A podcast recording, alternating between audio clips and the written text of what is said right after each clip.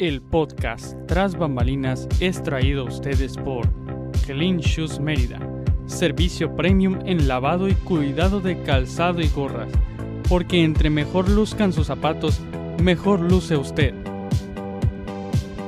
Y Agatha Mérida, la cual es una pequeña empresa que ofrece accesorios, collares, pulseras, aretes, entre otros, hechos completamente a mano.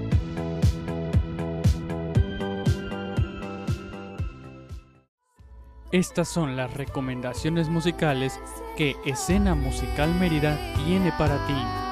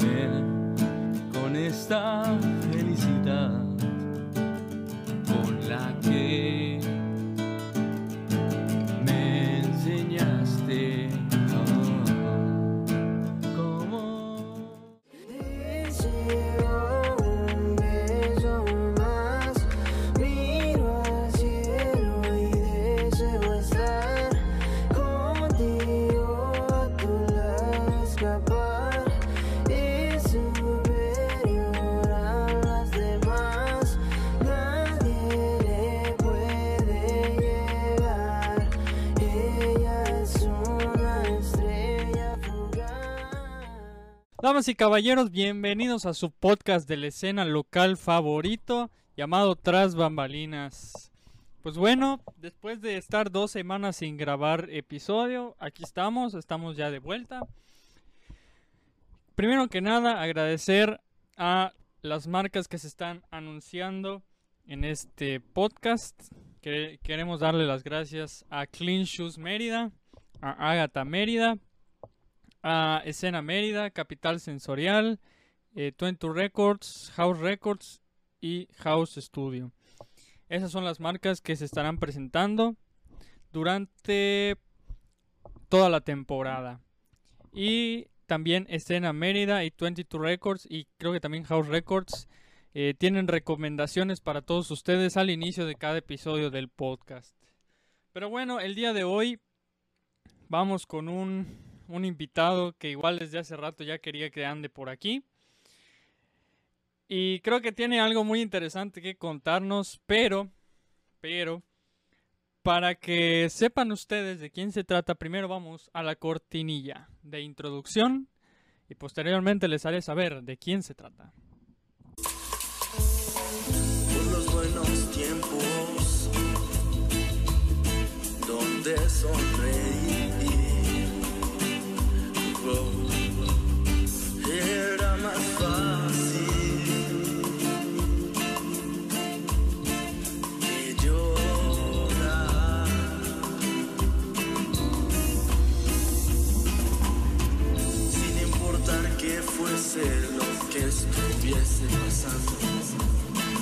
el cantar de los pájaros por la mañana era nuestro.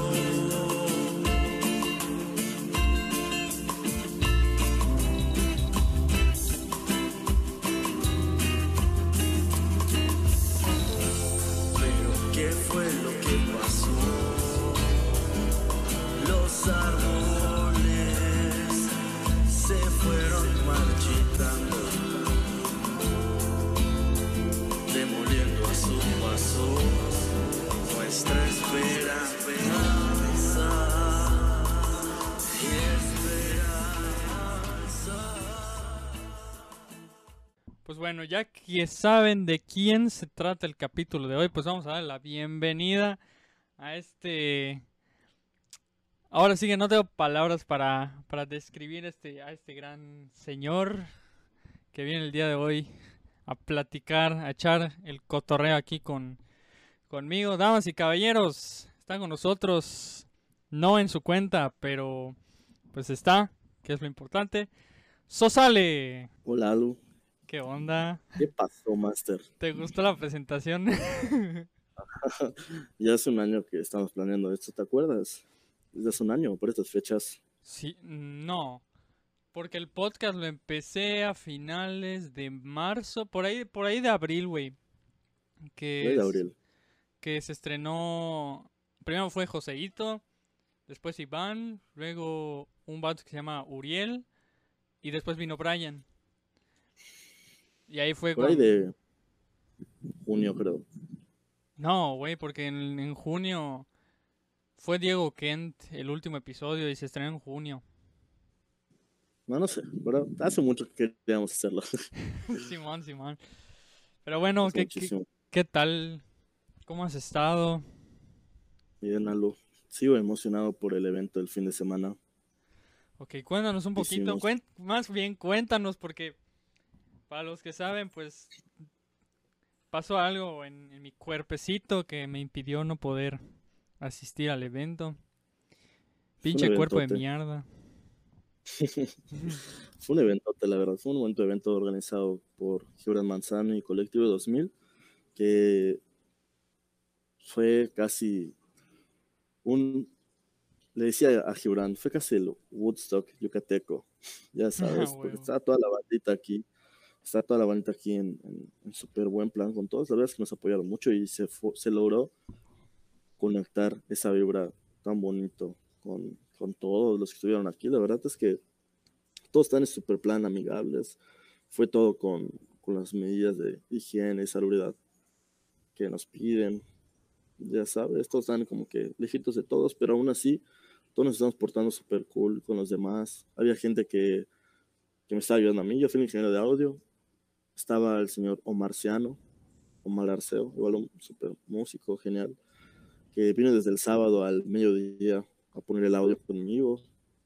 Y así regresó el domingo. O sea, la verdad es que vieron muchas personas súper geniales, como los de Sin Piedad, que me echaron la mano un montón. Regresaron el domingo.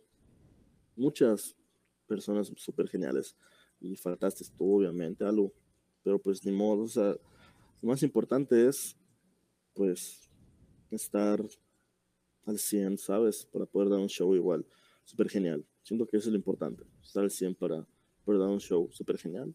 Pero pues ya se podrá hacer otro, donde estés tú, toquemos.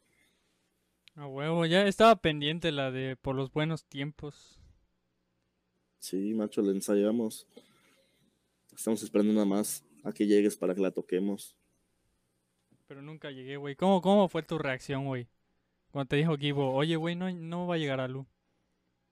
Pues yo estaba en, en, en- en- la mezcladora, creo que estaba por tocar Pangea. Estaba por tocar Pangea. Y me dijo, oye, ya no viene Luzanz, va yo. ¿Qué? Y ya me dijo, pues que se siente mal. Y yo, no me digas eso. Porque yo estaba súper emocionado de conocerte. La verdad es que estaba muy emocionado de- de verte, o sea, de poder, de tocar, ya sabes. Sí, güey. Pero pues, o igual, sea, yo me, me- me sorprendí.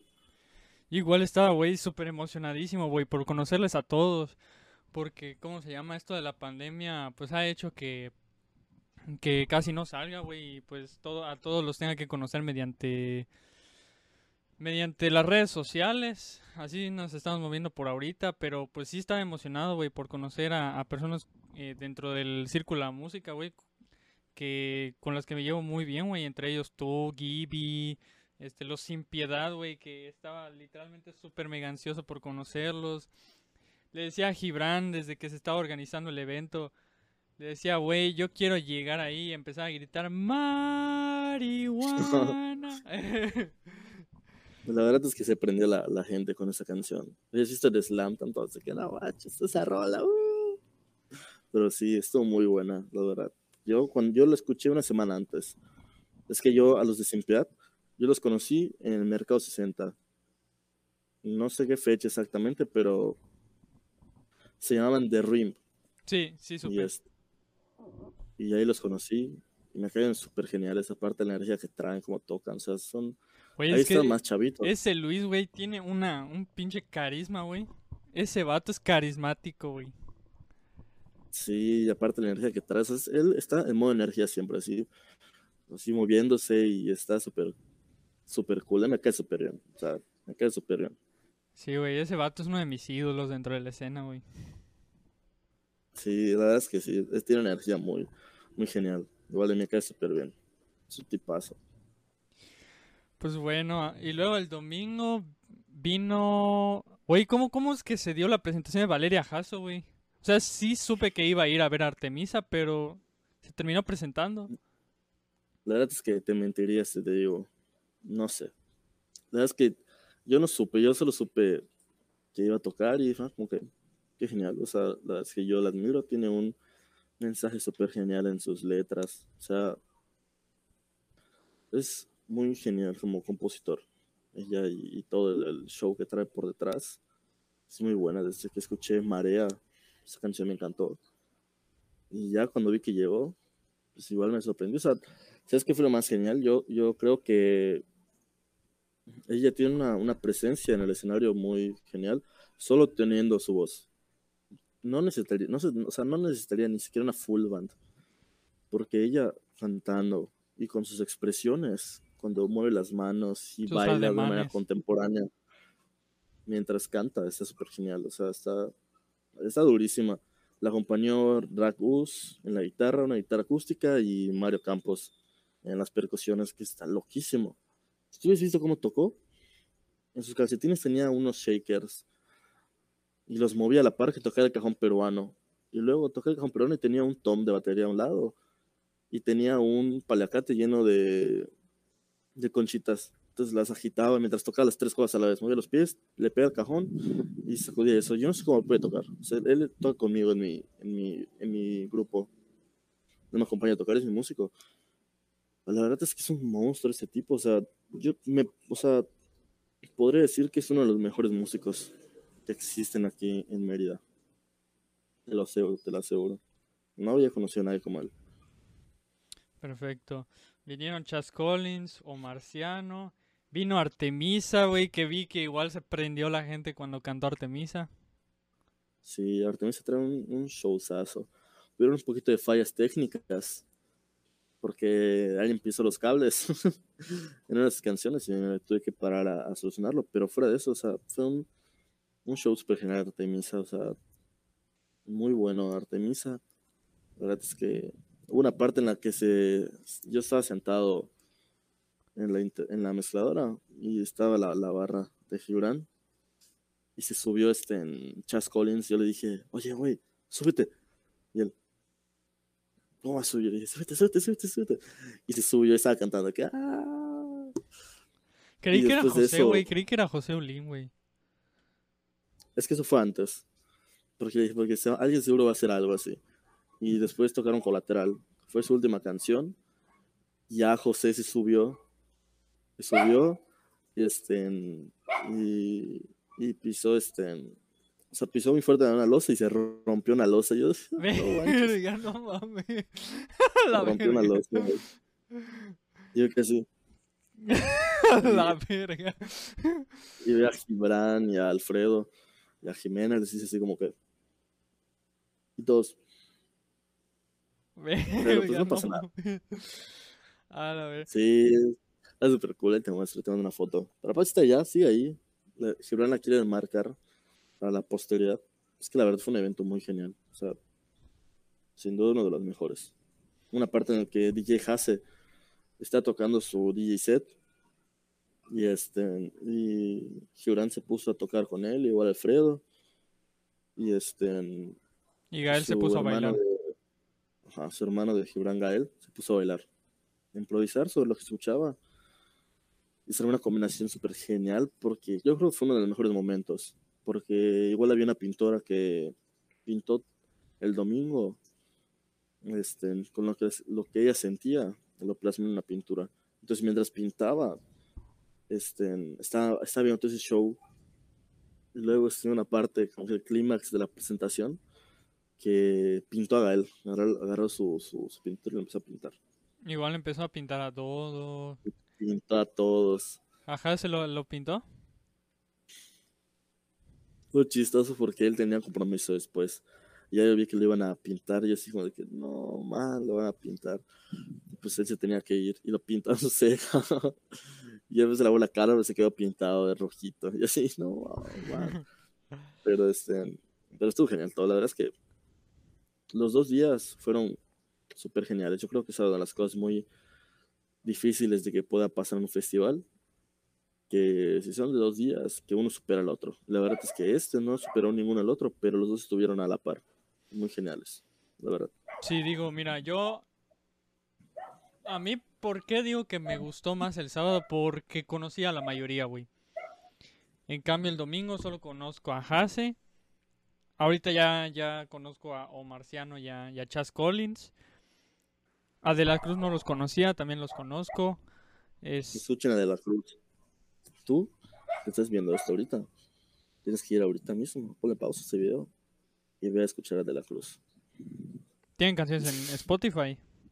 Eh, tiene una en YouTube que se llama Me Gustas Tanto. La verdad es que es una canción súper. A mí, a mí me hace sentir un montón de cosas súper bonitas. Yo siento que todas mis creaciones, aún así yo siga sacando más, esa canción les va a ganar a todas. Te lo juro. Es una canción que Es como que todas las canciones de es- Sosales se van a quedar pendejas al lado de la Cruz. Eso, eso. Igual espera nuestra colaboración, espera nuestra colaboración. Guay, ¿hay colaboración con De la Cruz? Sí. Guay, Pero para el es siguiente E que- EP. Ujú, Pero la verdad es que son, son unos genios todos, son unos genios. Es como transmiten cuando tocan el. O sea, Alexis, el, el vocalista, o sea, cuando te canta con su voz, te transmite un montón de cosas. O sea, a Gibran lo hizo llorar. Gibran estaba escuchando, estaba así. Todos estábamos llorando con De la Cruz, te lo juro. O sea, yo que no lloro, me está llorando por dentro. Verga. Pero. Muy Güey. buenos, son unos genios. Güey, sí estaba, em- estaba súper emocionado. ¿Te acuerdas el audio que me mandaste, güey? Que me dijiste, güey, se nota que tú eres el más emocionado de todos los artistas que querían ir. Estaba muy emocionado, güey, porque era mi número, más la invitación de Brian a cantar Besos Carmín, más tu invitación para cantar, eh, para rapear en Por los Buenos Tiempos, güey. Esa fue como, Sí. eso fue como que lo que dijo, quiero, quiero ir a esa madre. Pero pues, Sí, hubiera estado genial. Hubiera estado genial, la neta, hubiera estado genial. Pero pues ya llegarán. Pero lo que pasan las cosas. Y yo creo que cuando se pueda, vas a, vas a estar con nosotros. sí, güey, ya quiero. Y cuando sea lo de lo de Pal Sur, ya lo spoileé. este, Ni modo. cuando sea eso, güey, avísame con tiempo, güey. Para allá, güey, ir y aunque sea estrechar su mano, güey, conocerles. Y pues ver Lalo. qué se arma, qué se arma. Claro, siempre estás invitado. Ah, Muchas gracias. Este. Pero bueno. ¿Qué nos trae aquí a Sosa y a mí? Pues bueno, vamos, vamos a platicar más o menos cómo nos conocimos. Pues todo empezó gracias al, al, episodio número. Número 4 de la temporada anterior. Con el señor Brian Cobian. Y de repente. Le digo a, a Sosa por, por mensaje de, de Instagram, oye, vamos a grabar podcast. ¿Qué dices? Después de que ya habíamos hablado de, desde el punto de vista de Brian, claro, desde el punto de vista de Brian, pues la salida de Sosa y cuatro quintos. Sí, yo, yo estaba en plan enojado con todos. Estaba enojado contigo porque, pues, ajá, fue como que. Ajá, solo fue un punto de vista. Yo quedé como el malo, ¿sabes? Siempre sentí así como que. ¿Por qué? Peco. Y ya estaba enojado, así, así como que no, no, no, no, no, no, no. Nada, nada. Pero pues ya después, o sea, hicimos una buena amistad. O sea, hicimos una buena amistad después de eso. Hicimos nuestra colaboración por los buenos tiempos. Que la verdad es que esa canción quedó fina, de mis favoritas. La verdad es que es de mis favoritas. O sea, te juro que me encanta mucho en Eres, igual, esas dos canciones. Y desde ahí, desde ahí queríamos grabar, ¿te acuerdas de que sí, vamos a grabar el próximo año? O sea, quedamos así en fechas de que próximo año en febrero. Y el tiempo pasó así, rapidísimo. Y pues estamos aquí, grabando ahorita. Simón, Simón. De hecho, y güey, ¿y cómo es que decidiste hablarme, güey? Porque estaba yo un día así relax, güey, checando mi celular y de repente eso sale. Oye, güey, ¿cuándo se arma algo? Creo que ahí no había sacado mi EP, ¿verdad? No, No. es que estaba yo con un punto de, de, de, de- de transición, justo como tu EP, o tu álbum, perdón. Este, porque pues está en plan de que no, pues voy este, a, pues a este, echar lazos, ya sabes, con, con las personas quizás que no he tenido un buen momento, que no puedo decir que me caen mal, pero pues sí que no he tenido, he tenido problemas. Y de hecho, por eso Gibran, este, canté con Gibran eh, Jardín y ya pues dije, pues voy a aprovechar para como que renovar los lazos con ese señor Rado Sanzba. Y ya te escribí te dije, ¿qué onda? ¿Para cuándo hacemos una colaboración? Y salió el mismo día. Eso fue lo que me sorprendió, porque cuando me dijiste, dale, ese mismo día, en la tarde, me dijiste, mira, ya está. Entonces digo que, qué rifado este señor. Y escribiste una línea muy buena. Por los buenos tiempos a mí me encanta.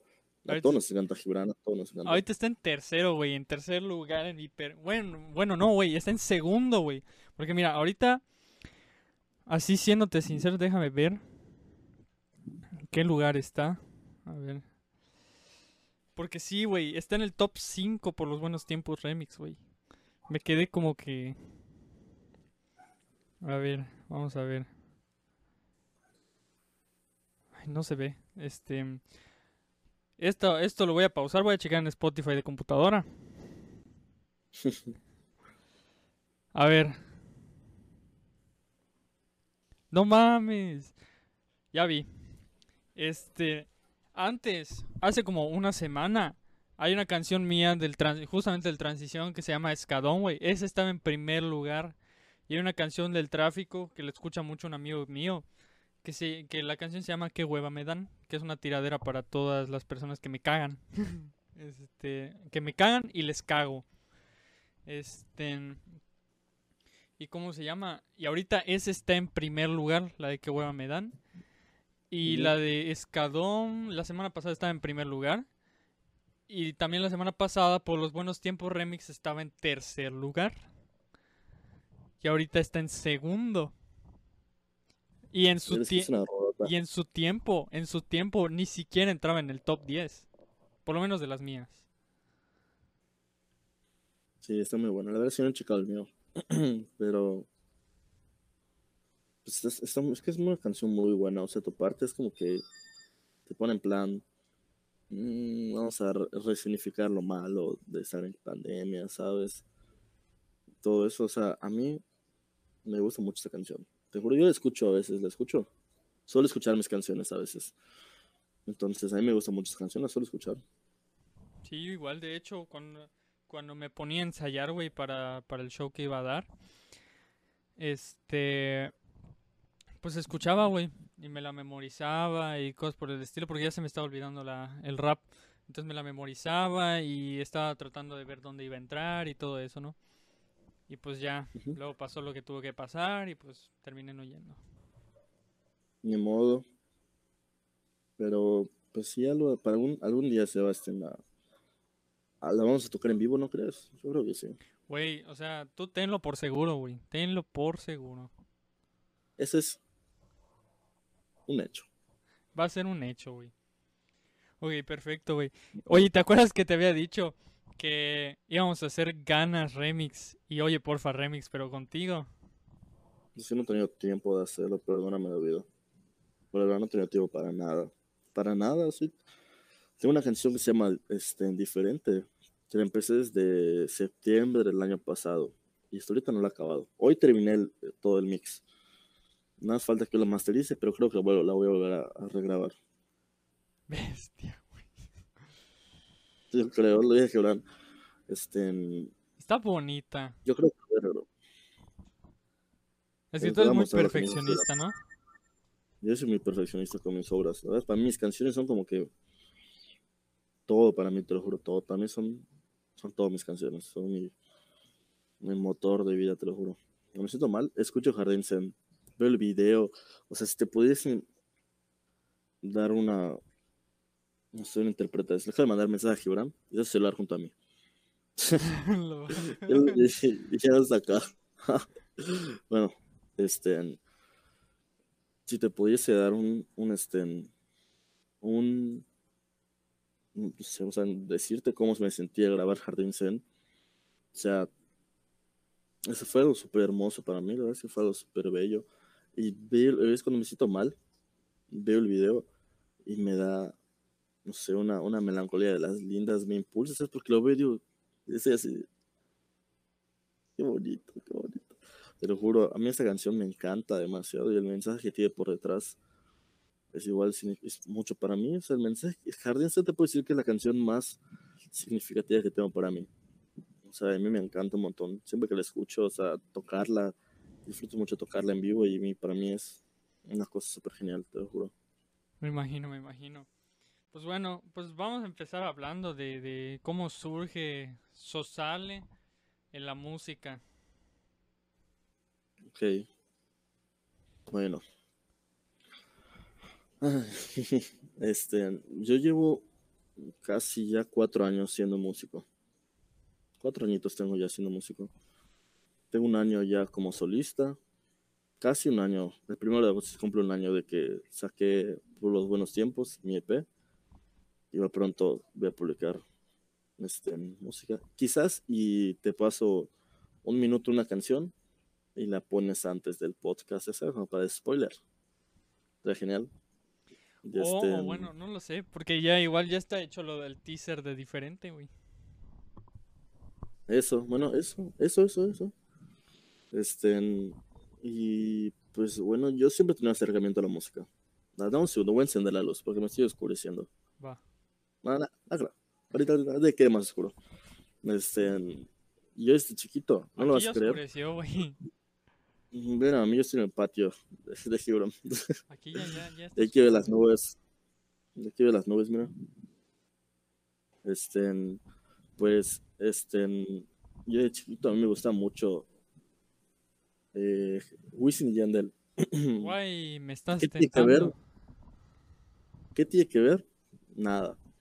Pero, pues, a mí me, me gusta mucho su, su, su rollo y yo era súper fan. Y después ahí conocí a la WWE. Yo era súper fan de la WWE, Igual, güey. Yo igual. ¿Fuiste al, fuiste cuando vinieron al, al estadio? No, macho, ¿tú fuiste? Sí, yo sí fui. No, pero yo no fui, güey. Yo quería ir. Me quedé en mi casa llorando. Te juro que ya lloré. Porque no fui. Está así no. Mamá, quería ir. Pero este. Pero no fui. Y este. Yo era súper fan de Yo tenía los discos de, los- de los intros de las canciones. Mi favorito es este. El No More Words. Creo que El se de llama. Randy Orton. De, de Jeff Hardy. Ah, ese. Ay, que es que estoy pendejísimo. el de. Pero está bueno. Ah, sí, el de. El que empieza con el de- bajo.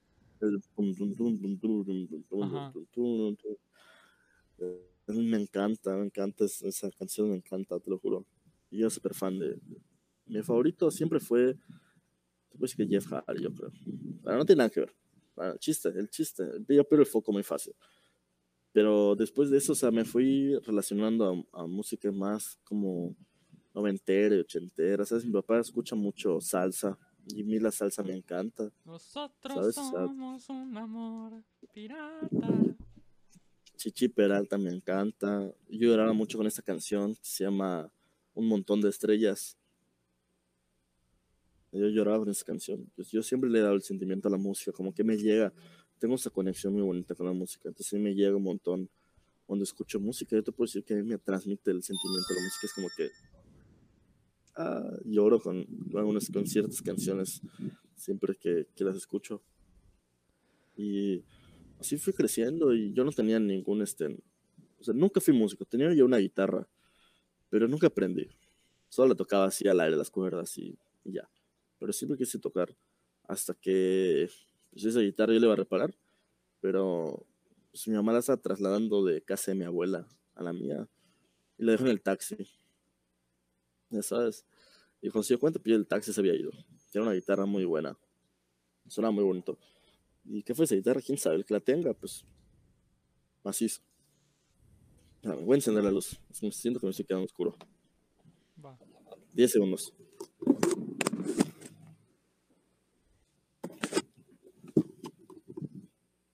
Hola, Ya llegaste. Madres. ya regreso. Excelente. Pues Bueno, me decías que tenías una guitarra, pero que se le olvidó a tu mamá en el Me la taxi. robaron. Ya sé. Y este. Y pues ya, hasta que el momento en el que entro a la música fue hace cuatro años, por ahí de agosto, el primero de agosto, este, fue como que un del 2000. Ahorita van a ser cinco años ya, pero del 2016. Mi mejor amiga que tenía en ese entonces, pues murió, ¿sabes? Se suicidó la verdad es que para mí fue una pérdida muy dolorosa, demasiado, o sea, de verdad que a veces me, a veces me sigue doliendo. Y este, y ella antes de, pues, de partir, ¿sabes? A dónde está ahorita. Pues me dijo, yo te voy a enseñar a tocar. Porque tocaba violín, tocaba piano y tocaba guitarra. Tocaba súper genial. Y ya antes de, de todo lo que pasó, me dijo, yo te voy a enseñar a tocar algún día. Y yo estaba súper feliz, ¿sabes? Así que sí, sí, sí, sí, sí. Pero pues nunca se pudo y yo estaba súper, en ese entonces, súper deprimido. Imagínate, ¿sabes? Yo sentí que pude haber, lo pude haber evitado que suceda eso. Y desde ese punto fue un punto de quiebre para mí como persona. Y te puedo decir que desde ese momento, yo antes era una persona súper opuesta como soy ahorita. Yo realmente creo, creo que me considero una persona amigable y muy empática con los demás, ya sabes. Y yo creo que siempre tengo una buena conexión con todos. O sea, soy buena onda con todas las personas que lo son conmigo y hasta con las que no. Entonces, pues yo antes era todo lo contrario. Andaba por la vida como que sintiéndome como que, ah, soy sosa. Ya sabes, en la secundaria me peleaba con todos los que me decían algo y como que les tiraba a todos por Facebook indirectas y ya te imaginarás. Entonces, desde que pasó eso fue así como de que, Un antes y un después. un antes y un después. En ese entonces tenía 16 años, creo, cuando pasó eso. Tenía 16 años cuando sucedió eso. Y para mí fue algo muy doloroso, la verdad. O sea, a mí me dolió demasiado. Y entonces dije, voy a aprender a tocar, aunque sea una guitarra, porque sé que es lo que le hubiese, gustado a ella que yo hiciera. Ya sabes. Y junté dinero, me puse a ahorrar. Me ahorré 600 pesos. Y yo me acordaba que un día fui a un Soriana, de Plaza Sendero en ese entonces, ¿sabes? Plaza Patio. Y me, me compré mi primera guitarra, aún la tengo. Marca es La Española, así se llamaba. Y la primera canción que me aprendí fue Vermilion Parte 2 de Slipknot, una canción muy bonita, me encanta. Slipknot, ¿los conoces? Sí, los de imagino, las ¿no? máscaras. Simón. Pues ellos tocan música, pues, metal, ¿sabes? Es como que new metal. Pero tiene una canción, tres canciones acústicas, yo creo. Entonces, una de esas se llama Vermilion Parte 2. Y este, y es muy bonita. Hay una canción, hay una parte de la letra en la que dice, este, y es un mito en el que debo, en el que debo creer. Sabes. Entonces, con- siempre esa frase como que se me quedó muy pegada. Y este, vino, vino un, un señorón. Mira, voy a hacer una pausa. Le voy a mostrar quién vino. Buenas noches. Gibran Manzano comiendo. Que come verga. Ah. este- un antojo en, un antojo en banda. No ando- Un antojo en banda. Y este, te creo que me están dando contra los. A ver. Y este, pues empecé, desde el primer día que me compré esa guitarra, fue septiembre, un mes después que sucedió eso, y me la empecé a aprender. Y yo soy muy obsesivo, tú lo has dicho, o sea, tú dijiste que soy muy perfeccionista. Y yo quiero todo ahorita. O sea, yo sí, sí, que si estoy cumpliendo una canción, o sea, tiene que salir ahorita. Porque si lo dejo para después, ya no me sale. Ya sabes, siento que Yo se me igual, güey. la cuan- idea. Cuando tengo algo aquí, güey. O sea, de que lo quiero hacer ahorita, porque si no, o se me olvida. O sea, es lo más probable que se me olvide.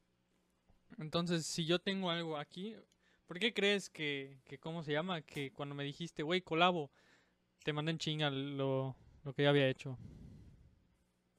Sí, yo me frustro fácilmente cuando pues no termino una canción a una canción, ¿no sabes?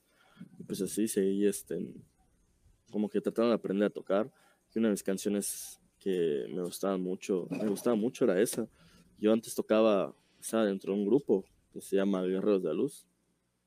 Y este, y pues ahí empecé a tocar, tocaba alabanzas, Diosito.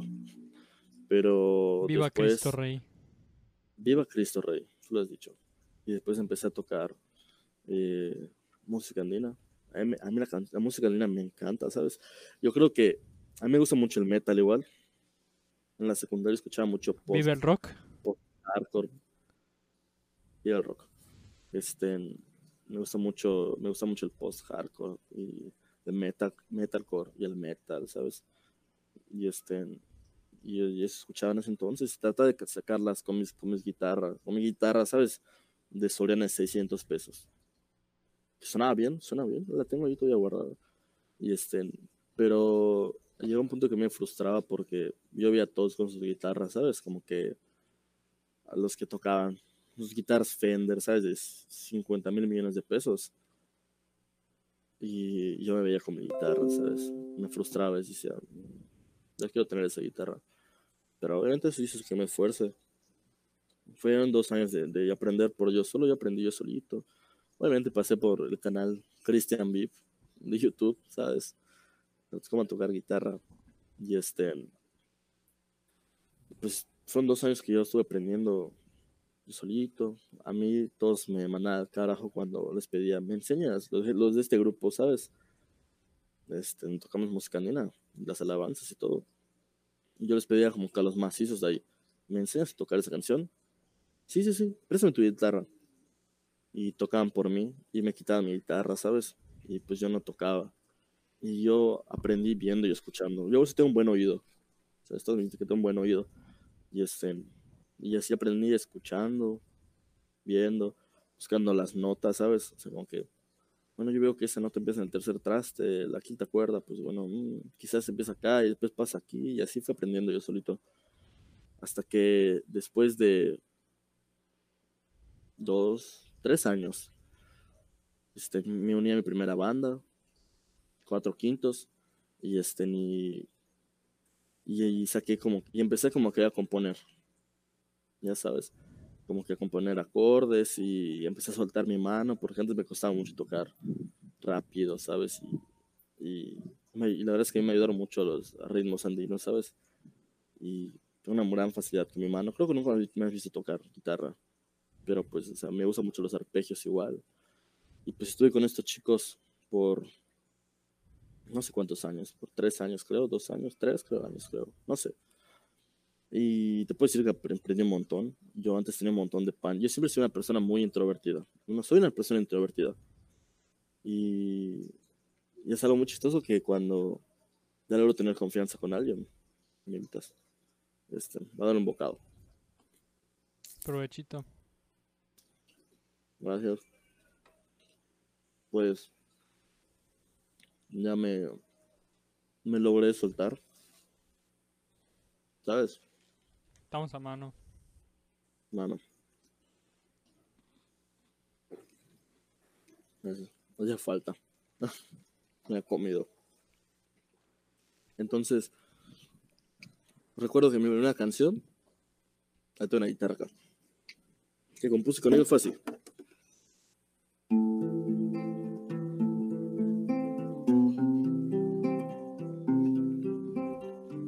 Justo como ves mi cara.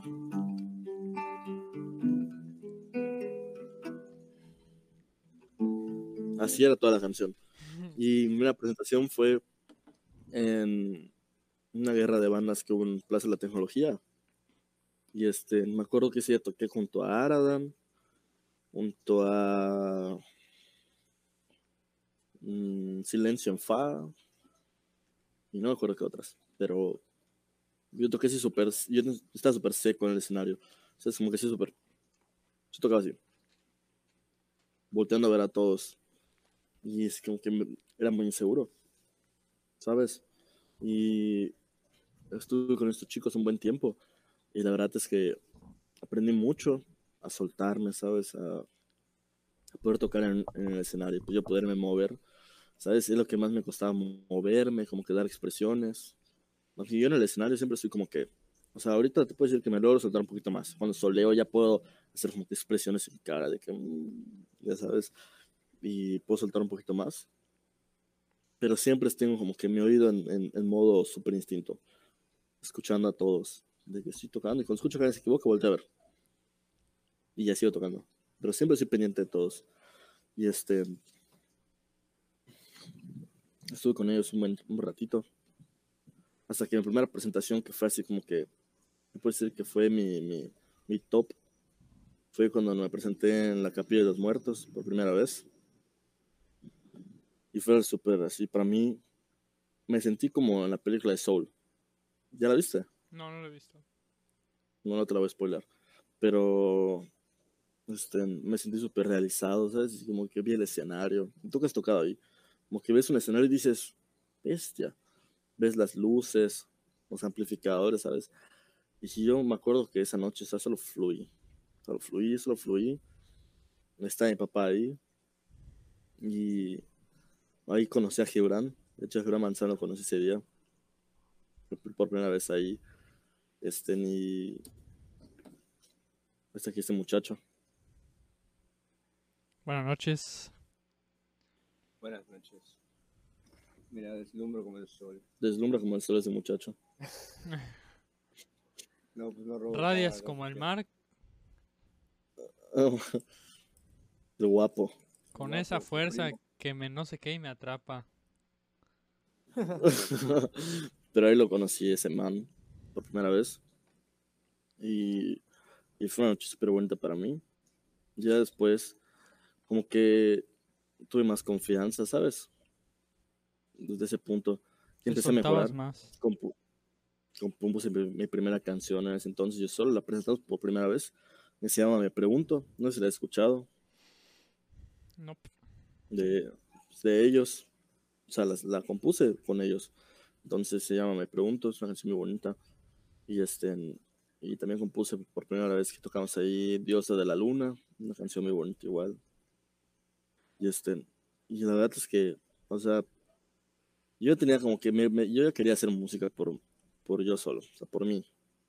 A mí me encanta el, reggae. Me, me encanta todo lo, lo que tiene groove, ¿sabes? Yo empecé a, a tocar por, por mí solo. No sé, improvisar, ¿sabes? Y porque es mi método de ensayo. Pongo una pista por YouTube y me pongo a tocar sobre ella. Todo lo que se pueda. Y, y pues veme ahorita, después hace un año que me separé de ellos por esas fechas. Yo tenía una canción en, en Spotify que se llamaba. Mi primera, mi primera canción fue una canción que se llama Behind Sisal. No sé si la has escuchado, pero si no, ahí te la mando luego. Ahorita ya no está en plataformas porque la bajé, porque no me gustaba. Pero es muy buena canción. Una canción que compuse en 20 minutos. ¿La piensas la recrear? vamos a- La vamos a recrear. Vamos a recrear. A huevo. Era bueno. Y este ni. Igual recreamos Andrómeda. ¿Lo has escuchado? Sí, más o menos, sí. Sí, cuando lo tocamos en vivo es. Es Es un nuestro. placer, es como una catarsis. O sea, tocar esa rola en vivo es, es una maravilla. O sea, está muy cabrón. De verdad está, está muy cabrón. Y yo, yo, yo que toco el bajo, yo, para mí es un disfrute interpretar esa canción, sinceramente. Y yo en esta última presentación que le integré los pedales, ¿cómo la sentiste? No, suena muy genial. sonaba muy cañón. Le, le integramos un, un pedal de, de fuzz al, al bajo y un chorus también. Y entonces como que combinaba las dos cosas al mismo tiempo, el chorus y el fuzz. Al momento de tocar. En un breakdown, en el momento en el que este caballero empieza a pedir las palmas, caigo con eso y aprieto el fuzz y el, y el chorus siempre y lo tiro con slice, entonces está muy cabrón, suena muy cabrón. Es algo que tienen que vivir y experimentar, sobre todo en el bafflesote a lo que lo teníamos conectado. Se sentía. muy te cañón. atrapaba. Te atrapaba, era, era un bajo envolvente. Sí, la verdad es que es una canción muy, muy genial. A mí me gusta porque todos pueden tener su momento de protagonismo, ¿sabes? Todos. Primero empieza por Alfredo por todo, empieza con su teclado, hacer todo lo que él Yo- yo- quiera. ahorita pues, deberíamos contar la, la situación actual de Dodo. Todavía no está con, con nosotros ahorita, pero pues es otra cosa. Pues es otra cuestión. Pero, ajá, o sea, un retiro temporal de las tocadas. tiene un retiro temporal de las tocadas. Pero pues en esa canción, o sea, se luce Dodo, se luce Gibran con el bajo, se luce Mario en la batería, que Mario es un monstruo Sí, con tocando la guitarra, con la, con la, con el ukelele. el ukulele. Y así, lo, Es muy lo- rítmico. lo- lo genial de, de, de Jimena, que ella siempre se mantiene en el ritmo. Y si ella se pierde, nos perdemos todos, pero nunca se pierde. No Lo se genial. pierde. Lo, chido es de que yo siento que en la banda de Sosa, a, a, a, ¿cómo se llama? a falta de guitarrista rítmico, lo hemos, le- lo hemos logrado sustituir con el ukulele. El ukulele es el sustituto del guitarrista rítmico que utiliza los acordes y así le pone la base a todo. Sosa es guitarra LED, ¿no? Ajá, guitarra lead. Y también toca guitarra así la, la, la de reggae, que es la rítmica. Pero cuando solea Sosa, lo que hace la camita que hace que sea como que un aire más playero, un aire más análogo, es el ukelele. El ukelele y su timbre es la magia de, de, de- de la, de la, ca- la camita de la atmósfera de Sosale. Ujú. Sí, porque tiene la- las canciones son como que muy Playera. playeras, se siente como Tropicales. que tropicales, lo indie, ¿sabes? Pero son real a la vez. Como bedroom, reggae tropical, sad. Muy cañón. Sí, está genial. La verdad es que es muy. Es un disfrute tocar en vivo. Y, y todo es muy genial, la verdad. O sea, a mí me encanta tocar en vivo. An- Antier me dio una analogía, o sea, una- una- un punto de vista del primo de Gibran. Pues, solo llevo dos Elber. meses tocando. Elber. Solo llevo saludos a Elber. ¿No ves esto, Elber? Hola. Yo estoy viendo saludos a Elber, el manager A nuestro manager, Elber. número uno. Es el verga larga. Un vergón. El Vergón. Él nos donó unas Pioneer, unas bocinas activas Pioneer, pasivas Pioneer. Uf, que nos vamos a instalar ahorita en el estudio de acá. Muy buenas, las usamos el, el sábado. Sí, hicimos un sonidero el sábado. Un sonidero. de Cañón. Ese, ese canal, además de todo lo que les ha proporcionado de composición, es un increíble ingeniero de sonido y de audio. De no ser por este man, nada de lo que hicimos el sábado hubiera sonado. Hubiera sido un sí cagadero muy- también, ¿no? Cagadero. Este güey hizo que suene en todas las bandas, güey. Yo estuve muy genial. Obviamente hubiera estado más genial que alguien hubiese llegado alguien al soundcheck. Pero pues ni modo. Al final, yo creo que, bueno, no es por menospreciar a nadie, pero bueno, Pangea es una banda que, que está empezando relativamente en el ámbito de artístico y de composición.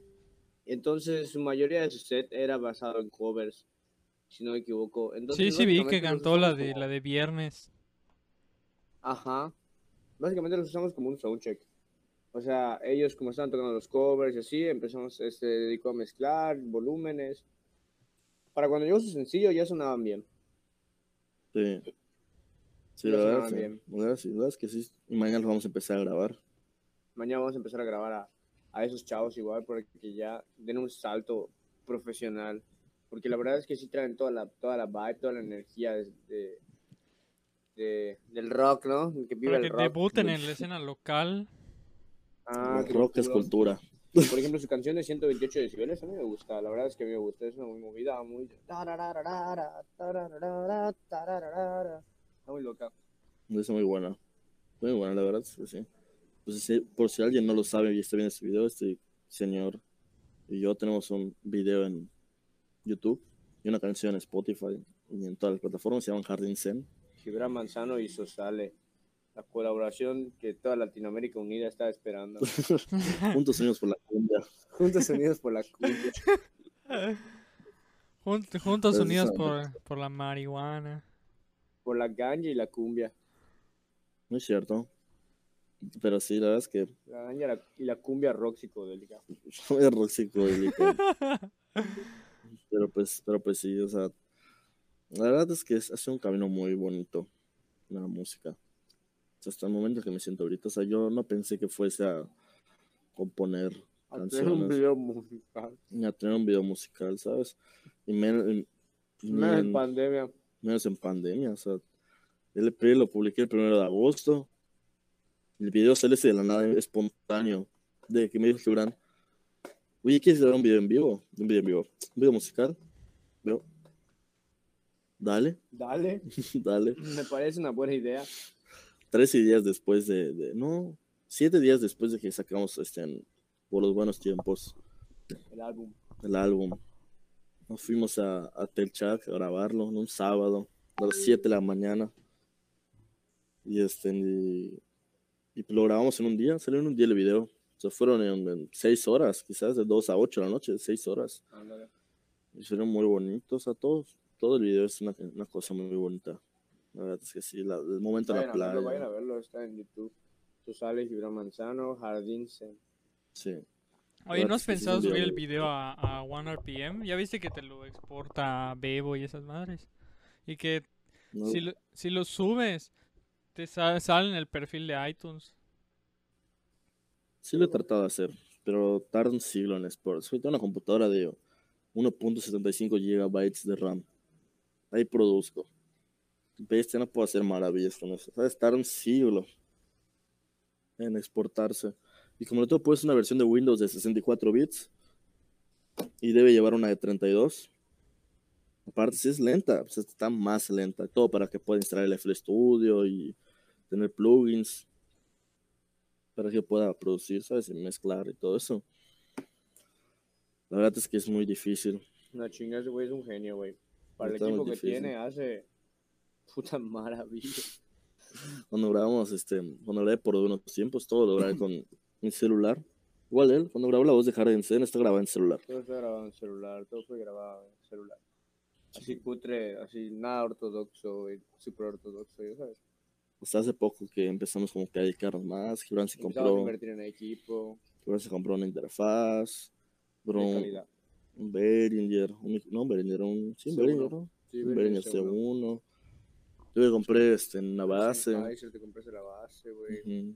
Entonces, estamos, estamos, Arreglando, vamos a arreglar la guitarra de pitch. sí, estamos arreglando cositas. Sí, es lo genial de que, de que estamos tratando de crear una comunidad entre nosotros, donde la gente se une. ¿Sabes? Porque nosotros somos súper buena onda. propia, ya sabes, es lo, es lo chido. Pero Estoy invitado. lo que pasó.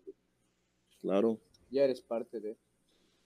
Ah, huevo. claro, Master. O sea, son, todos son- somos súper buena onda con todos aquí. Somos una comunidad para apoyarnos entre la música y la verdad es que estuvo muy chido porque gente como Chas Collins, o Marciano, Ulin, el mismo Ulin de Artemisa, Mario, que es Bataco de Haso, y nuestro, todos, todos sienten esa, esa vibra. De hecho, o sea, nos entrevistaron por un medio que se llama Horchi, horchi.com. Se tomó la molestia de cubrir el evento y- y estar ahí entrevistándonos a todas y cada una de las banditas. Y este güey, pues en la entrevista nos preguntó a nosotros cómo, cómo es que nos formamos como banda.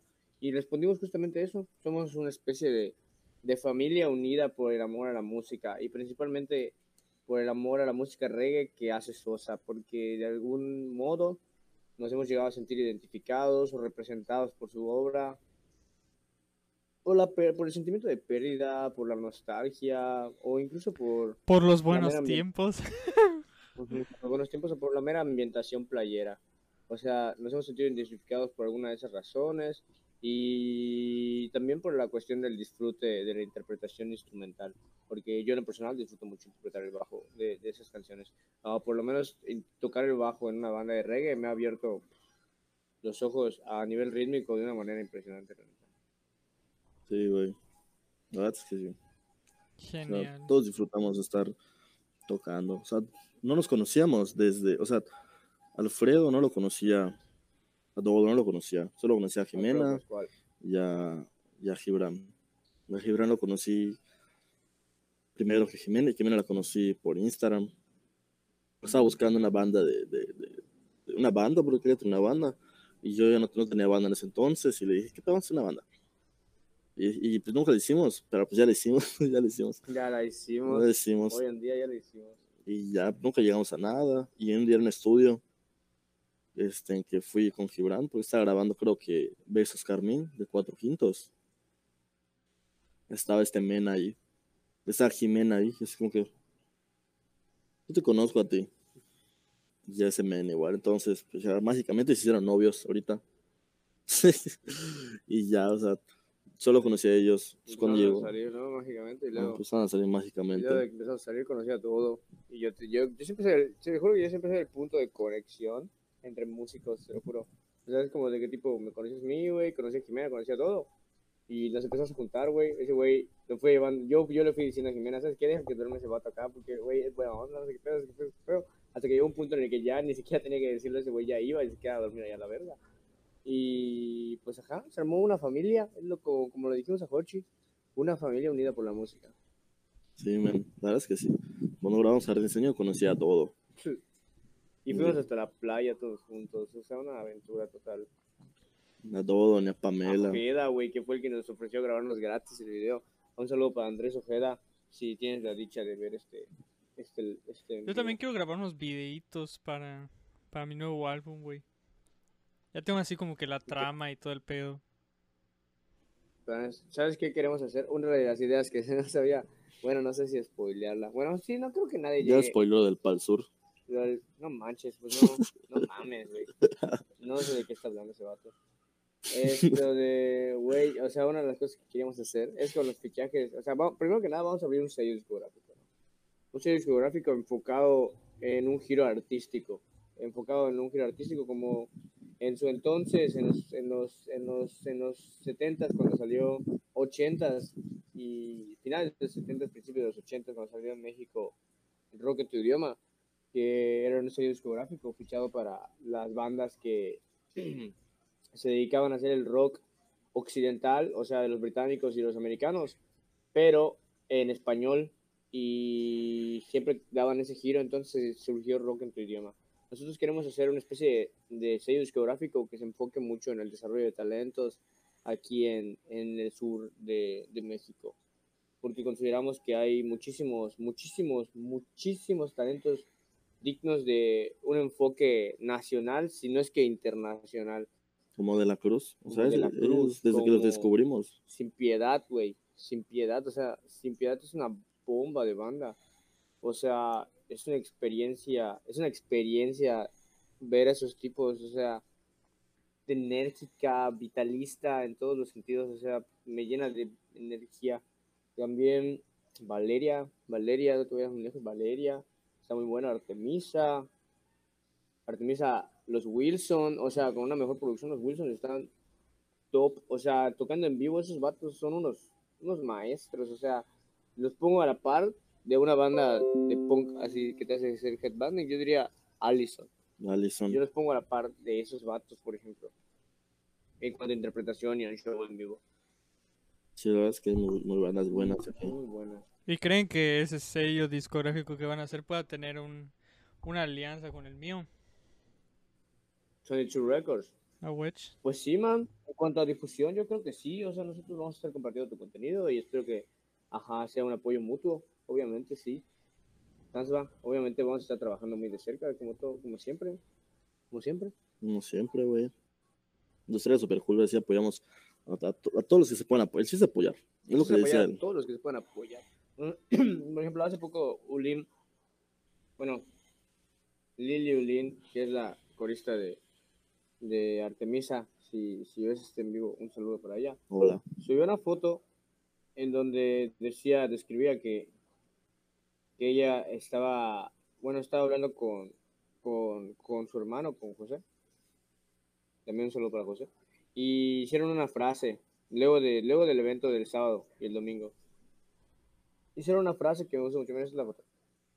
Sí, güey, es la de hay que ayudar a brillar a los demás y Exacto. cosas por el estilo, güey. Sí la vi. Sí, hasta le comenté, güey. Ahí está mi comentario. La frase dice, brillemos y ayudemos a otros a brillar, que en el cielo para todas las estrellas hay lugar. No es cierto. No es cierto. Yo, yo, yo. Hay mucho genio. aquí. Hay mucho genio aquí. Hay mucho genio que necesita ser descubierto. ¿Sabes? eso sí. Un montón de genios que necesitan ser. Entonces, he escuchado bandas aquí que, o sea, si ves una banda famosa, mm, no es nombres, ¿no? Pero una banda famosa, o sea, que, que es una banda chiquita. Si tú la escuchas, a mí me pasó con De la Cruz. ¿Sabes que ellos son mis papás? Lo puedo, lo puedo Yo decir. lo puedo decir sin pelos en la lengua, esos vatos. Lloré, o sea, yo lloré con dos de las presentaciones, con dos de los shows que hubo en todo el sábado y domingo. Dos de los shows me hicieron derramar lágrimas. Y uno de ellos fue de la Cruz. Su manera de interpretar es muy bonita. Y te sorprendes, tú los escuchas en vivo y dices, O sea, ¿cuánta gente lo conoce? ¿Dónde está su música? O sea, ¿cuántos seguidores tienen? Si los ves, no Estoy tienen. orgulloso porque la verdad tenían 52 seguidores y a partir luego del evento del sábado y domingo han llegado a 174. O sea, les hicimos subir 120 followers. Porque son unos genios, la verdad. Son una verga. Nada más era que los vieran. Los Sí. vieran en el lugar adecuado para que los vieran. Por la gente adecuada. A huevo. Sí. Y es lo que, es lo que vamos a tratar de estar haciendo. De hecho, güey, gracias a la publicidad del evento, güey, llegué a 400 seguidores, güey, en, en Instagram. De nada. Y ni, y ni tocaste, güey. Me dio COVID. Ni modo. no, pero, no, pero sí. Modos. O sea, Así pasa Cuando cuando los- sucede. así pasa cuando tú lo has dicho. Te digo, cuando los escuchamos a, a los de la Cruz, fueron en el Poch Cafecito hace dos semanas ya, creo, dos semanas, ¿no? Sí, creo que sí. Y este, ni. Yo me iba a ir, no sé, así porque teníamos una reunión después de tocar. Siempre nos reunimos como que a platicar de retroalimentación, ya sabes, de qué salió bien, qué salió mal. Pex. Tenemos una reunión. este, eso, antes de continuar, mensaje de José Bolívar. ¿Qué dice? ¿Qué dice? A ver si- no enfoca, güey. No veo, no veo. no, no enfoques a madre. Léelo, léelo. No va a enfocar. Léelo, léelo. Dice, juego macho, hay que ponerse bien locos. En mayúscula, dice José. Dile que estamos en. Twitch. Dile que estamos en Twitch y que se una al, al directo. Manda foto. Estamos en Twitch. Únete al directo. Ahí le mandé el link a Eh. Sosa, güey. Es más, se lo voy a mandar. Twitch.com, y le invito. diagonal a los Sansba. Se lo voy a mandar está a, a José. entrevistando. Estaría chido. Entre unas. Jaja. A ver si se da. Si se da que se una a Olympus, es chido conversamos. Sí, de con hecho, güey, a Ulin ya le mandé una demo. Para que te cuente su, su experiencia desde su perspectiva. Sería Sería interesante. Sí, güey, de ¿no? hecho lo tengo con, tengo contemplado a Ulin, güey. Está dentro de los personajes que tengo contemplados para esa temporada. Y lo vamos a meter ahorita como un cameo. Esto de esto sale. Y luego hacemos la, y luego haces la mía. Nada, te voy a mandar el link, se lo mandas. Ah, lo tienes tú, reenvíaselo de la reunión. ¿Cómo es que lo tengo yo?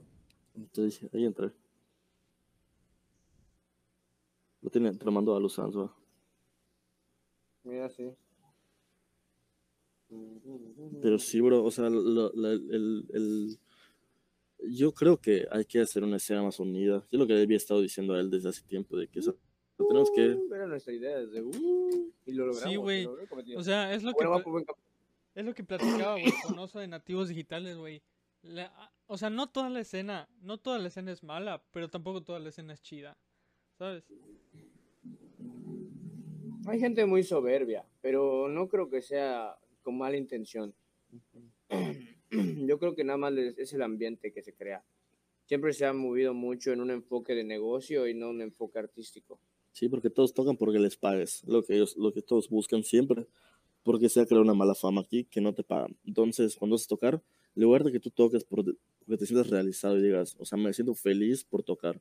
Es que igual lo consideramos por los músicos porque hasta sabemos que tienes que comer, sabemos que el dinero es importante y sabemos todo eso. Pero mira, tenemos que movilizar la escena para que entonces eso sea posible y tú puedas comer como músico y que seas un profesionista como artista. Eso sería muy Rimó esa madre. Ya es rapero, Gibran. Nada, si lo ves echado en sus líneas. No, ese tío, eh, haberme visto cuando está tirando mis barras. Ah, sí. De su tigradera, Barras para de pan francés. Ah, güey. Pero sí. Él igual tiene su banda. Se llama Ikigai. Es muy bueno igual. Próximamente va a estar en, en cuentas, en páginas web Ikigai. Mira, aquí tenemos otro por Tenemos, Mande. tenemos a un artista que nació, que no que nació, que se presentó el domingo. Aquí.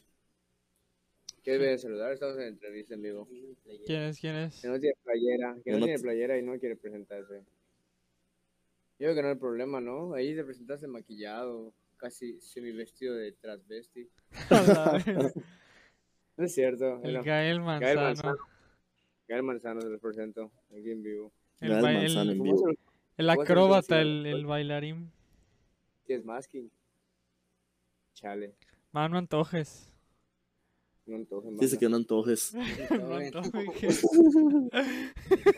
¿Cómo, cómo, cómo viste su interpretación? ¿Cómo viste su baile de...? de- Muy chida, güey. Sinceramente, todo lo que pasó este fin de semana, güey, fue muy chido, güey. Y creo que si hubiera ido, verga. No antojen. No antojen, banda, ¿no? Ajá, no antojen, banda. Oye, podemos mostrar, este... mm, No, no, no quiero promover el consumo de ninguna sustancia. Nada, nada, nada. Nada, nada. O sea, es que yo iba a sacar allá. Nada, nada, nada, nada. Pero yo voy a dar, pues, a... Retiro nada. de cámara. Por Sí. un momento. Bueno, ¿en qué estábamos? En, en lo de que, ajá, saliste de cuatro quintos. Ya. Sí, me salí con ellos y empecé mi rollo. Y pues mi primera canción fue Despertar. Es una canción que a mí me gusta mucho porque, ahorita que te hice el trasfondo de por qué empecé a tocar, este, yo un día, yo nunca había soñado con esta niña, ¿sabes? Cuando la perdí. Entonces, eh, yo soñé que está en la playa con ella. Entonces yo la vi. Me quedé porque yo sí había tenido una conexión muy bonita con esta niña. Porque desde que yo estaba, desde que estaba chico, soñaba con una niña. Y tenía el mismo cabello de ella. Y yo soy muy perceptiva como a, a sentir a las personas, ¿sabes? Entonces yo cuando, me, cuando estaba con ella me sentía feliz, me sentía bien. O sea, me transmitía una vibra muy bonita. Entonces yo la sentía desde que estaba niño. Pero yo no sabía quién era porque nunca le veía el rostro. Te lo juro, te lo juro. Es, es, es anécdota así real. Y este, cuando yo la conocí a ella en la secundaria, me quedé perplejo, ¿sabes? Porque era ella, pero nunca le dije, nunca le dije, o sea, nunca le dije, es una de las cosas que me hubiese gustado hacer, ¿sabes? Y soñé que estaba en la playa con ella, y yo la estaba viendo y me sentía muy feliz de, de que, este, de que la esté soñando con ella, y llegó un punto en el que yo ya sabía que tenía que despertarme, ¿sabes? De que, pues, que tenía que terminar el sueño, pues seguir con mi vida, pero yo no quería, ¿no sabes? Y yo estaba en plan de que, o sea, ¿por qué tengo que despertar? Y por eso en la frase es porque, o sea, por eso en la canción es ¿por qué tengo que despertar? Es una canción porque yo estaba soñando con ella y yo me estaba preguntando, o sea, ¿por qué? O sea, ¿por qué, por qué no puedo seguir solo en esto, sabes? Y mandaría todo, todo al carajo por seguir durmiendo. Pero pues tuve que hacerlo y cuando me desperté me senté, en- o sea, te juro que me desperté, me parece que sí, ¿qué acaba de pasar? Y me senté en mi escritorio y me empecé a escribir la canción. Será el La himno de la hueva. Y la me- hueva. Y la, y la compuse, o sea, la compuse en un día, esa canción. Es la la día. hueva. Hago eso. La compuse en un día y la, la grabé en dos días. Este, mi- y mi método de grabar es. No, mi método de grabar era. Yo tengo un cajón peruano porque igual hago cajones peruanos. Güey, te tengo que Voy a encargar un cajón peruano. Cómprame un cajón peruano, tú que estás viendo esto. Y este, tenía un cajón peruano y dije, o sea, con mis cosas que tengo ahorita, o sea, ¿cómo puedo hacer música? Bueno, pues vi mi cajón peruano, vi mi guitarra. ¿Y cómo lo grabo? Tengo mi celular. Sabía que tenía un iPhone 5S y dije, es iPhone. Suena bien el Es micrófono. como el que yo tengo, el que yo, el que yo tenía. Ajá. Y yo grabé, grabé ese, este, en- grabé eso. Primero grabé la guitarra. Y pues yo te juro que yo llevo el tiempo así. Siempre. Creo que fue una de las cosas que me, me motivó. El tiempo siempre lo tengo presente. No se puede decir que nunca pierdo el tiempo, que soy perfecto, pero trato de llevar el tiempo siempre. Primero grabé la guitarra. Después grabé el cajón peruano. Y después le grabé el bajo, porque tiene un bajo con, cajón, con el cajón peruano y la guitarra y después le grabé los solos y pasé todo a FL Studio. Pero tuve que grabar escuchando lo que yo había grabado antes y aprendí a usar. Yo no sabía producir nada. El año pasado aprendí, ¿sabes? Estudiando un montón y me producí mi primera canción y no sabía, no me di cuenta, o sea, no salió tan bien el mix, pero después se arregló. Después seguí con por los buenos tiempos y fue como un, este, un, un, este, una manera de, de, este, pues de celebrar estos momentos que ya han pasado, ¿sabes? Yo soy una persona muy melancólica, demasiado melancólica. Pues sí, es Y nuestro ese, pues, fue como temperamento, que-. Yo también soy melancólico a la chinga. Sí, ya pues tuve que, este, que hacer esa canción, la grabé, pero eso es por los buenos tiempos. Hice video en YouTube, lo hice media hora antes de publicar la canción. Le dije, tiene que tener video esto, tiene que tener video. Me enseñé la computadora súper rapidísimo a poner videos que he tenido con gente que me cae bien, que me ha caído bien. Y lo hice. O sea, y, y fue una de las canciones que es, mi, es como que mi canción que menos me gusta, pero que me gusta a la vez. ¿sabes? Porque es una canción buena, pero casi no me gusta. Por eso digo que me gusta más la versión que tenemos tú y yo en remix. Me gusta un poquito más. Pero está cool, la instrumentación está cool, ahí aprendí a hacer más cosas, aprendí a mezclar mejor mi voz. Porque igual a mí, yo no, yo no cantaba antes, o sea, yo no cantaba antes, hay unas cositas que me cuesta a veces soltarme tanto. Porque te digo, yo soy una persona muy introvertida. Y como que a veces me da penita que me escuchen y sea así, ya sabes. Pero lo he ido trabajando con el tiempo. Ahí viene Ulim. Sí, sí entra. Sí. Que sí entra Ulim. Al, en Twitch. Guay, guay, guay, guay, cuidado. no, no es cierto. Ven, te digo. Hola. Ey, ey, ey. ¿Cuántas veces te lo tengo que repetir, muchacho? Hola. Hola. ¿Qué, qué podcast más extraño estás teniendo el día de sí, güey. Tendré que poner Sosale featuring Gibran Manzano y José Ulín. Dice que mi ojo parece que tengo que tengo como un lente. José, Eres como el de Monopoly. Ah, no, pero el de Monopoly no tiene lente, güey. Que yo siempre pensé que tenía efecto. Mandela. Tú eres, tú eres, ajá, tú eres víctima del efecto Mandela. ¿Tú qué dices? ¿Tiene un lente o no tiene un No lente? tiene lente, no tiene lente. Yo, yo, yo siempre lo he visto con lente ese vato. No tiene, nunca ha tenido un lente. Ah, ¿Qué pasó? Anda aquí. José Ulín, pero no se anima a aparecer. Eso dicen. Eso dicen, pero no les creo. A lo dicen, mejor pero está no, liberando a William. Ya no acá. Entonces, ¿Qué será? A mí me dijo, me mandó un mensaje, me dijo entrando. Estamos en Twitch, ¿no? estamos en Twitch. Estamos en vivo. Ahí está, ahí está. Ahí está. Hola, José. Está apagado tu micrófono. Estás muteado, viejo. ¿Qué onda? Acá, acabo justo de ver tu mensaje, güey. No sé si se escucha. ¿Qué onda? No, sí se escucha, sí se escucha. Estamos en, en directo en Twitch. Estamos en Twitch. Ahí está en Twitch. ¿Qué onda? ¿Qué están haciendo? Nada más eh, vi tu mensaje y me dije, y me- o sea, vi que era como entra en corte y fue como, bueno, aquí estoy. Ah, no, pues men, estamos aquí conversando con el, con el Lalu acerca de la experiencia que tuvimos este fin de semana, que fue como una catarsis, ¿no? Y nos estaba preguntando, pues, un montón de cosas, ya que él no tuvo la, la dicha de poder venir. Aunque bueno, la entrevista era para Sosale. Pero yo trans, trans, así hicimos así bien extraño. Sí, le dimos un giro como para hablar del evento, porque al final, o sea, Sosa habló de sus rolas un rato, pero pues ahorita como que se nos hizo interesante invitarte para preguntarte y escuchar desde tu perspectiva, este, tu experiencia. Le, sería interesante escuchar eso a huevo. Ujú. Oh, Simón, jalo. Este, por cierto. Cuéntanos qué, cómo fue que llegaste, en el momento que llegaste. Estuvo muy loco, muchachón.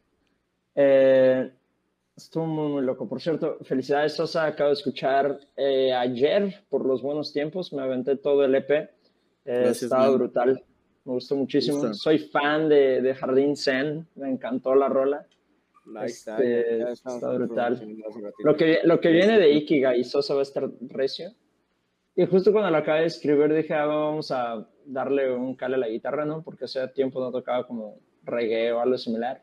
Tengo una rola que creo que creo que podría funcionar, Sosa. Entonces, chance el viernes le podremos dar la un colabo de Artemisa con Sosale. ¿Te imaginas? Guay, empiezan, aquí, a- empiezan aquí a comprometerse los crossovers. Pues no, o sea, porque, porque se pactaron. se- es- ah, bueno, va, hablando ya del evento, Dale. estuvo brutal en el aspecto de que había como mucha gente contenida que hacía arte y que creo que llevábamos mucho tiempo sin platicar o sin ver otros seres humanos, ¿no? Y se hizo como este ambiente muy, muy chévere, este, muy libre, ¿no? Muy en donde mucha gente creativa se empezó a juntar y, y comenzaron como esta idea de conversar como que sin ningún prejuicio y a partir de ahí se pactaron numerosas colaboraciones, unas que ya están pactadas, como pues, la de Alu. Alu, no sé si se pronuncia, pero Alu o Alu, de- como tú quieras. la de Alu, este, la de Ikigai, eh, igualita que la de, la de Sosa, que ya andamos por ahí viendo que, que, que se armaba y yo creo que eh, estaría interesante ver ver qué pasa. Sí, pues el evento estuvo muy loco en el aspecto de que había muchos creativos en el patio de una casa, entonces se sentía como un ambiente bien distinto, porque siento que todos se podían ver reflejados dentro de esas personalidades como chance un poco más introvertidas, pero que cuando se trata del arte son sumamente extrovertidos. O sea, en el aspecto de que... mole. Simón, si tú, si tú llegabas a preguntarle a quien sea de sus cuadros, te lo explicaban. Cosa que normalmente no sucede porque, pues, regularmente los que andan en, en ese tipo de cosas, bueno, los que andamos en ese tipo de cosas, eh, no sé, siento, me, me sentí muy identificado con la experiencia de los demás en, en ese aspecto de que, este, pues sí, como que no, no es tan sencillo como que No te sientes abierto a poder hablar con todos, exacto. Pero aquí todos estaban como que en el mismo rollo, eh, obviamente con su sana distancia y todo dentro de lo que cabe, pero por un momento se sintió como si el mundo recuperara esa calidez, sobre todo el ver a otra gente que tiene tu misma edad haciendo arte, es como, está muy loco, porque no, no, no hay ningún como que prejuicio o situación preestablecida la cual sea inaceptada. O sea, la, la, por- es, es como. Es que es como una de las reglas que había en Woodstock, una cosa así, que era como de que es, eh, solamente podemos ser intolerantes. Y de hecho, hay una chica que tiene esta frase en su descripción, no recuerdo bien, pero la seguimos el fin de semana porque creo que hace cuadros, que era este, la, la única a lo que somos intolerantes es a la intolerancia. Y creo que más o menos era como un buen mote, ¿no? Aparte que Colectivo 2000, pues precisamente a, gente que, nas- que llegó con el nuevo milenio, ¿no? Y Fue pues todos estos creativos todos juntos. jóvenes, eran puras microempresas de jóvenes, de chavitos de como nuestra edad. Güey, por ejemplo, mi hermano menor que bailó danza contemporánea, él tiene 15 años, había empresas de, de personas de 18 años, cumplieron 18 años. O sea, fue puro de, de jóvenes y ese es el objetivo de Colectivo 2000, darle un giro hacia la nueva generación, hacia los jóvenes que están tratando de emprender con micronegocios y quieren valerse por sí mismos. Todo esto es un medio para apoyarlos, al igual que a los músicos emergentes como lo somos nosotros y no tan emergentes, ¿no? Pero, pero sí, efectivamente, para todos los que, que se dedican a hacer música y hacen música de calidad y con composiciones brillantes como las de aquí de mi amigo Sosa o como las de aquí de mi amigo José Olim. Estuvo, estuvo brutal también la, la idea de, de ver este, estos, deja tú los creativos como tal, sino el que de verdad entre, entre todos había como buena, buena vibra. Creo que también por el aspecto de que, y de hecho esto lo platicamos el otro día, eh, Gibran y yo, eh, que era que justamente se juntó, se, como, como cada vez vamos eh, delimitando menos y fluyendo más entre las cosas, en el aspecto de que todas las bandas y toda la gente que se presentó no, no eran puristas de absolutamente nada. O sea, había bandas, las, ninguna banda te podía decir como de que sí, nosotros tocamos eh, Este punk que- y nos dedicamos solo al punk y el punk y, y nos... Muy y a alternativo, lo- mucho alternativismo. Sí, creo que, creo que, que era lo que hablábamos, era como mucha, que es el nuevo mote de música que... En la nueva función que le la música. dando. Claro, que El es la música, la música malish, que es La esencialmente música malish, efectivamente. eh, fluye a través de, de, de todo. O sea, porque por ejemplo, Sosa no es reggae. O sea, 100% reggae no es. Y, y está más astral que no sea 100% reggae, porque te puede cantar una baladita aquí, como también se puede poner acá bien, bien rasta. Y lo mismo que, que Ikigai no se, no se va a limitar que por ser rock psicodélico, lo que sea, no va a experimentar con bossa nova, que lo hablábamos el otro día. Lo mismo con las, latinos. la- las personas que hacen, hacen rap, tampoco ninguno era como de que Simón solo hacemos rap, ya sea, o sea, como que dentro de lo que cabe, y eso me agrada mucho. Siento que fue como el junte de, y esto lo platicaba el otro día con mis hermanos, que fue como el junte de todas estas, todas estas personajes o personas las cuales eran como de que, bueno, nosotros no, no nos clasificamos en, en- en nada, y por lo tanto somos nuestra propia clasificación. Y eso está, eso está épico. Y eso está, eso está muy chévere Es porque que se vio que prácticamente no había frontera, o sea, las, las barreras se cayeron. O sea, todos con todos, no importa el género, literalmente no importan todas las condiciones, todos se llevaban con todos. Entonces, sí, era esa vibra. Además que Había- había muy consciente el asunto, ¿no? Extranjeros. Sí, también. compas nuestros, los cuales eh, le cayeron. Y lo más bonito fue eso, ver ese sincretismo, inclusive a nivel cultural, porque ellos con De la Cruz, cuando De la Cruz pasó que De la Lo Cruz es como este bolero moderno acá, muy interesante. O sea, sí es, sí es bolero, pero no es así de como que el, tan tradicional en el aspecto de que hasta se pusieron a bailar y le meten mucho bolero con influencia de mambo, de cumbia, de salsa. Bolero de la Cruz. Bolero de Exacto. Hay, hay una frase de Rosalía buenísima que cuando la entrevistan junto a Pharrell Williams, en donde ella dice que el arte esencialmente es una conversación entre artistas y de ahí es de donde viene.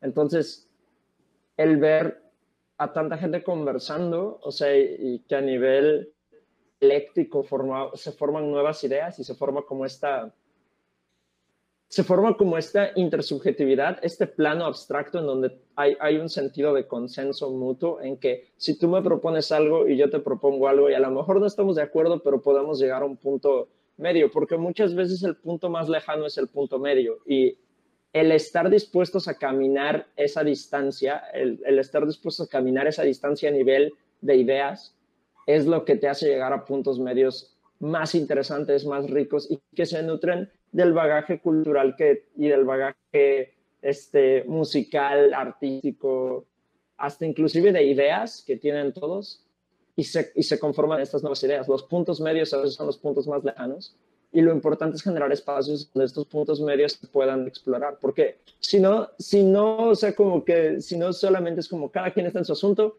y yo no me llevo contigo. y de eso no se trata. O sea, Y esa era la escena, por ahí va si te dabas cuenta, había mucha soberbia, yo notaba mucha soberbia antes, o sea, era, siempre se manejó la escena de Mérida como un negocio y no tanto con un enfoque artístico. Pero, a- a- no, pero esa es la otra cosa, que es importante ver que también, o sea, hay negocio ahí, solamente hay que ser honesto al respecto. La honestidad, Exacto, es y, y es, y, es la, y es una frase que he, profesado últimamente, que intento eh, profesar. La honestidad es el juego de largo plazo. Lo que es honesto siempre va a prevalecer en el tiempo, eh, en, en la medida en la cual haya personas que sepan apreciar su esencia. Y se notaba mucho, o sea, nadie, nadie te quería vender algo en lo que no creía, ya sabes, o sea, nadie era como de que, hey, mira, compra mi ropa, pero, o sea, a mí ni me gusta esta, está, lo que estoy haciendo, ¿no? Pues nadie llegaba a tocar, a tocar música que no, le, que no les gustara en ese aspecto, porque o sea, pero si te pones así, es, es como, bro, también cuánto tiempo lo puedes sostener. Entonces, es eso. La honestidad que se genera es lo que le da el largo plazo y por eso, por eso creo que prevaleció.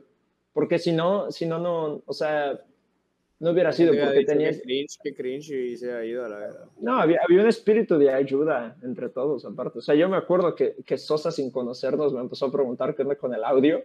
Y yo estaba así de, ah, eso nunca, nos había- eso nunca sucede regularmente. Regularmente, como que, o sea, en Tú cuestiones llegas, de... te ah, enchufas y te mandan a la verga, ¿no? eh, pues puede, o sea, pasa a veces, claro. Bueno, pero siento que ahorita también como todos estuvimos encerrados, voy. O sea, como que regresar se sintió como aire fresco totalmente. Eso es Estuvo cierto. estuvo astral. Yo no, no puedo out. todavía, todavía la catarsis que se sintió cuando esos caballeros de Artemisa tocaron la canción de Colateral. Fue una cosa, o sea, una cosa este, indescriptible. Fue como todo el mundo se volvió loco. Todo el mundo se volvió loco por como por siete minutos. Sí. Pero muchachón, esas son este, historias que no pueden contarse y momentos que no sabemos si pueden repetirse, pero, pero lo que si triste. quieren vivir algo similar, vayan al siguiente colectivo. al siguiente colectivo que, que promete mucho, ¿no? Y, y no solo el colectivo, sino otras, otras, otras ideas en mente ahí que están, que están en pláticas y surgiendo. Prometen mucho, prometen mucho para próximas ediciones donde contaremos con Artemisa, contaremos con Ikigai, contaremos con Sosale, incluidos y a todas las demás bandas que están ahí y a todos los demás que se nos quieran incluir. Entonces esto es una abierta Sí, invitación un, a un shout out al, al Chas Collins. Chas Collins. Un shout out al, a lo marciano. Sí, sa- ¿sabes, sabes, qué, ¿Sabes qué fue?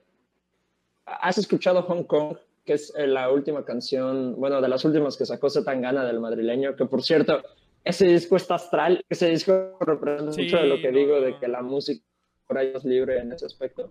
Te fallo, no, estoy Este- tan, no estoy tan experimentado. en Macho, chécalo, chécalo, es así, es neoflamenco, pero es lo que quieras. Es Eh, hay- hay una neoflamenco urbano en- alternativo acústico, algo así, güey. está astral. Es una, pasa- es una pasada ese álbum. A mí la que más, ¿Cómo dices güey, me sorprendió que Z Tangana y Ed Maverick. O sea, ese tipo de Ed Tangana y Ed Maverick. No te los esperas. Zetan- a, a- a mí el que me sorprendió más fue, eh, creo que Zetangana y el Maverick está astral, pero la, la rola que tiene con Toquiño, la que tiene con... Es que, por ejemplo, tiene, tiene una con Eliades Ochoa, que es... El vato tocaba en Buenavista Social Club, o sea, es una leyenda del son cubano a otro nivel.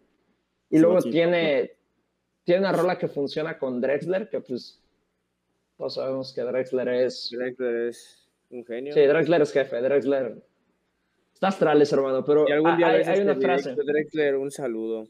Es- es- está pasado. Hay una frase que dice, son, eh, espérame, por acá la tenía, porque justamente hace rato la escuché. Creo que ahí está, y describo bien el sábado. Son historias que jamás pueden contarse y batallas que no pueden repetirse.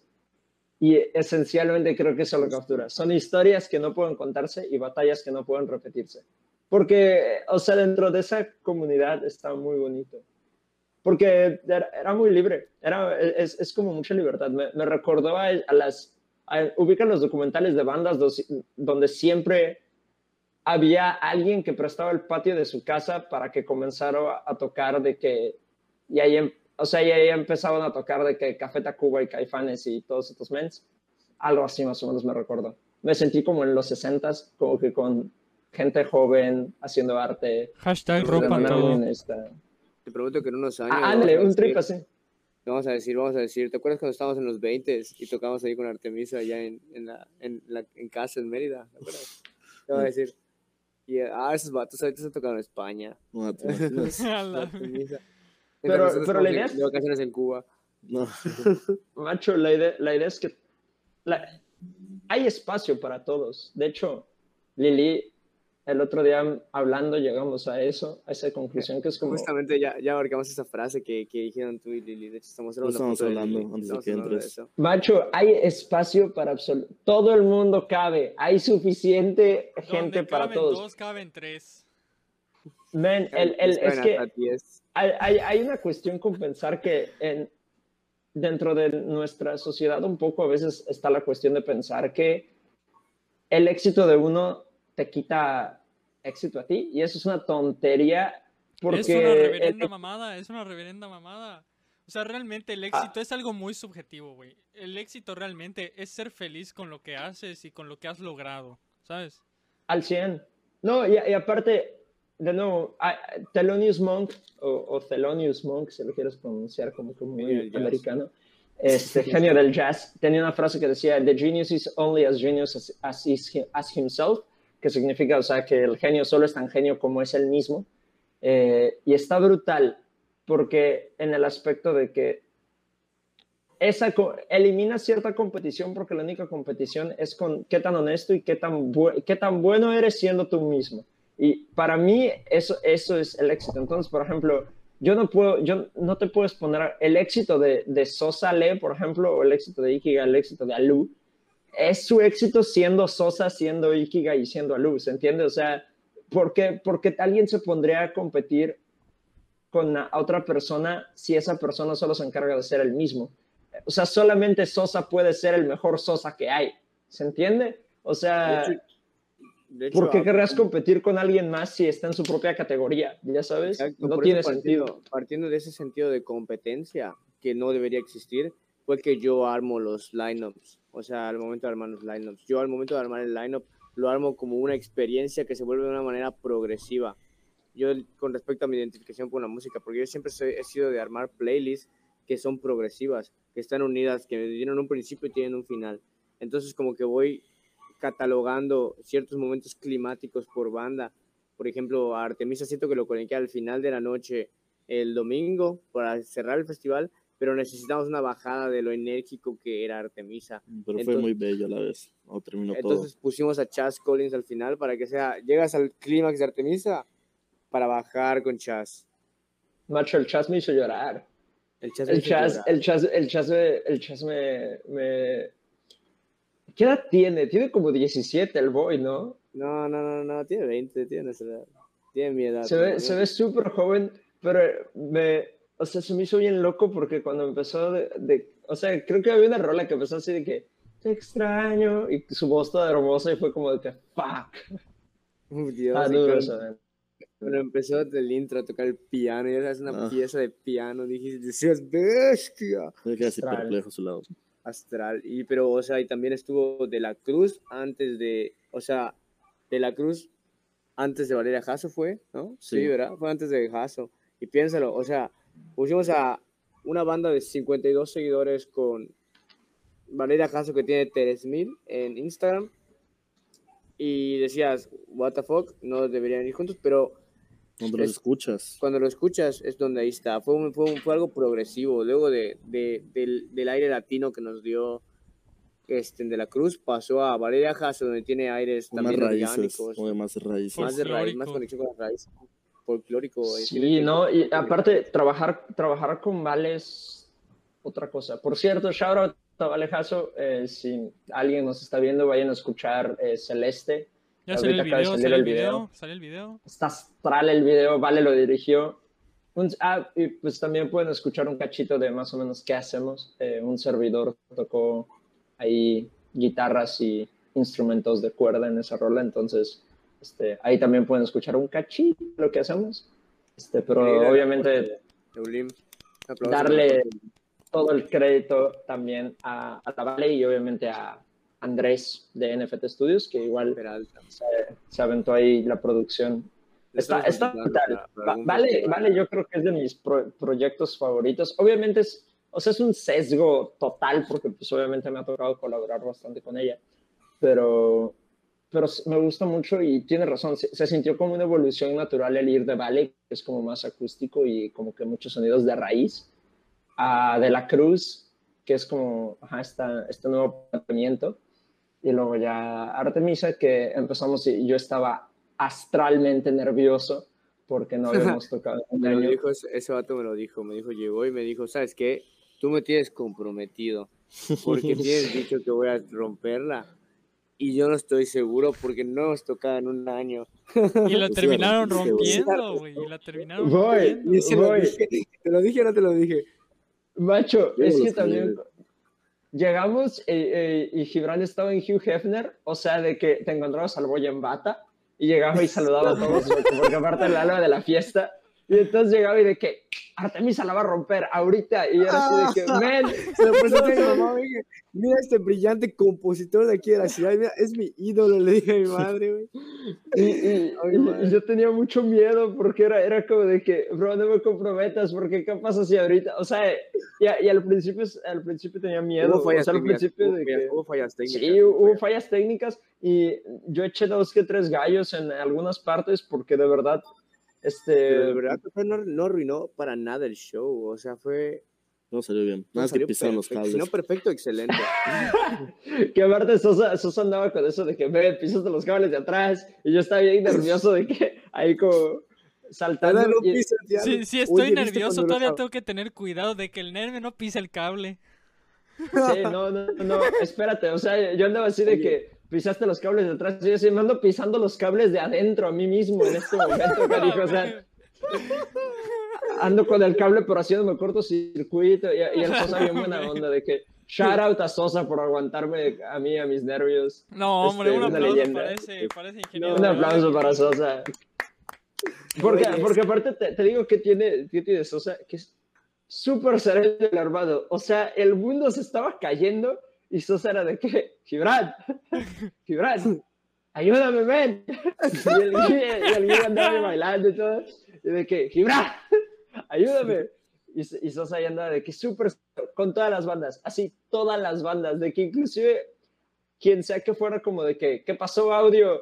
Este, había, había dos que tres veces que Chaz se volteaba y de que, River, River, y Sosa de que le subía, todo tranquilo, todo a gusto. Sosa era- quiero alcanzar esos niveles de serenidad en algún punto. ¿verdad? O sea, yo siempre digo que en Ikigai tocamos cinco, pero en realidad somos seis. Porque Sosa en los controles hace ahí un teje Al momento de tocar, él está mezclando nuestra música en vivo. O sea, mueve, mueve los agudos, mueve los graves para hacer efectos de fade out y fade in. También los efectos, usa el reverb, usa el flanger.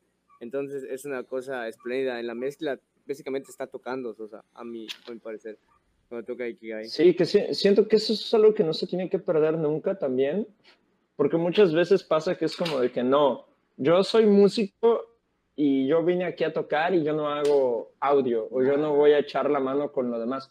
Y aquí no, aquí absolutamente, si alguien sabía algo de audio, en este caso Sosa obviamente, este, pero si alguien más sabía algo de audio, porque inclusive yo que quería procesar voces y llegué con mi licuadora también ahí a montarla, este, Sosa nos ayudó a que, a que sonara, porque al principio o sea, estaba, estaba muy nervioso y de hecho e- e- eso sí está brutal, el hecho de que todo el mundo, aquí había de todo, o sea, eh, tenías al que, al que se acababa de bajar de cantar siendo roadie del que se estaba subiendo, Se- eh, y obviamente con sus medidas y todo, y eso está brutal, eso de verdad es súper genial de ver, porque así lo... eh, el, el más loco de todos esa jerarquía como de, ah, sí, tú eres un artista y todos los demás te servimos, no estaba, era como todos nos ayudamos entre todos porque todos queremos escuchar. Todos somos las Y de eso se estrellas. trata.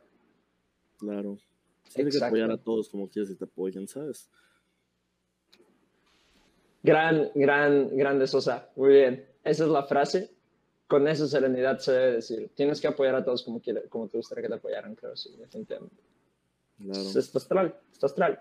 Fal- faltar- fal- me faltó ver gente, me faltó ver a Ikigai, me faltó ver a Cuatro Quintos, me faltó ver a, a, pues, a Lu, que no se presentó en esta ocasión. Al- Este, ¿No viste el set? fa- faltó DJ Hasse estuvo increíble. Es Hase, ah, Omar sinceramente, Serrano, es el que me- menos expectativas le tenía al DJ Hasse. O sea, porque tipo, Hasse. Ajá, dices, hay un DJ, ¿no? Decías, ah, va a poner canciones y va a poner Pero esto se Spotify y ya. algo así súper Pero se extraño. convirtió en una especie de, de movimiento vinculado al arte. O sea, primero empezó a mezclar Hasse, ¿no? Empezó a mezclar, empezó a poner house. Y ya, ya, ya, que se hizo el ambiente, pero nadie le prestaba atención. Entonces dije, ay, ¿cómo voy a hacer que le presten atención a un DJ? Y agarré mi guitarra y dije, pues voy a tocar funk con él. Con su bata. Y me subí en la bata a tocar funk. Ya sabes, agarré la guitarra y me empecé a tocar puntos funk junto con el house que él estaba tocando. Entonces en eso, pues la gente vio que yo estaba tocando y vio que estábamos tocando muy, o sea, como que muy al ritmo, ya sabes, se sentía el funk ahí. Y la gente dijo, oye, wow, hay algo ahí interesante, vamos a ver qué están haciendo. Y se empezaron a juntar. Cuando veía que se empezaron a juntar, me, me conecté un micro Sosa enseguida, pum, pum, pum, pum, pum, me puse un micro, chum, chum, chum, y presenté y dije, ¿sabes qué? Pues es el momento, ahorita ya empezamos, ya empezamos. O sea, como que no habíamos empezado porque no había luz, pero cuando vi que se juntó la gente, porque empezamos a llamear yo y Jase, dije, ¿sabes qué? Aquí empezamos. Agarré el micro y dije, eh, bienvenidos, este es el domingo, ah, vamos a empezar. Este es el DJ set de Jase, yo voy a estar llameando con él, espero que lo disfruten.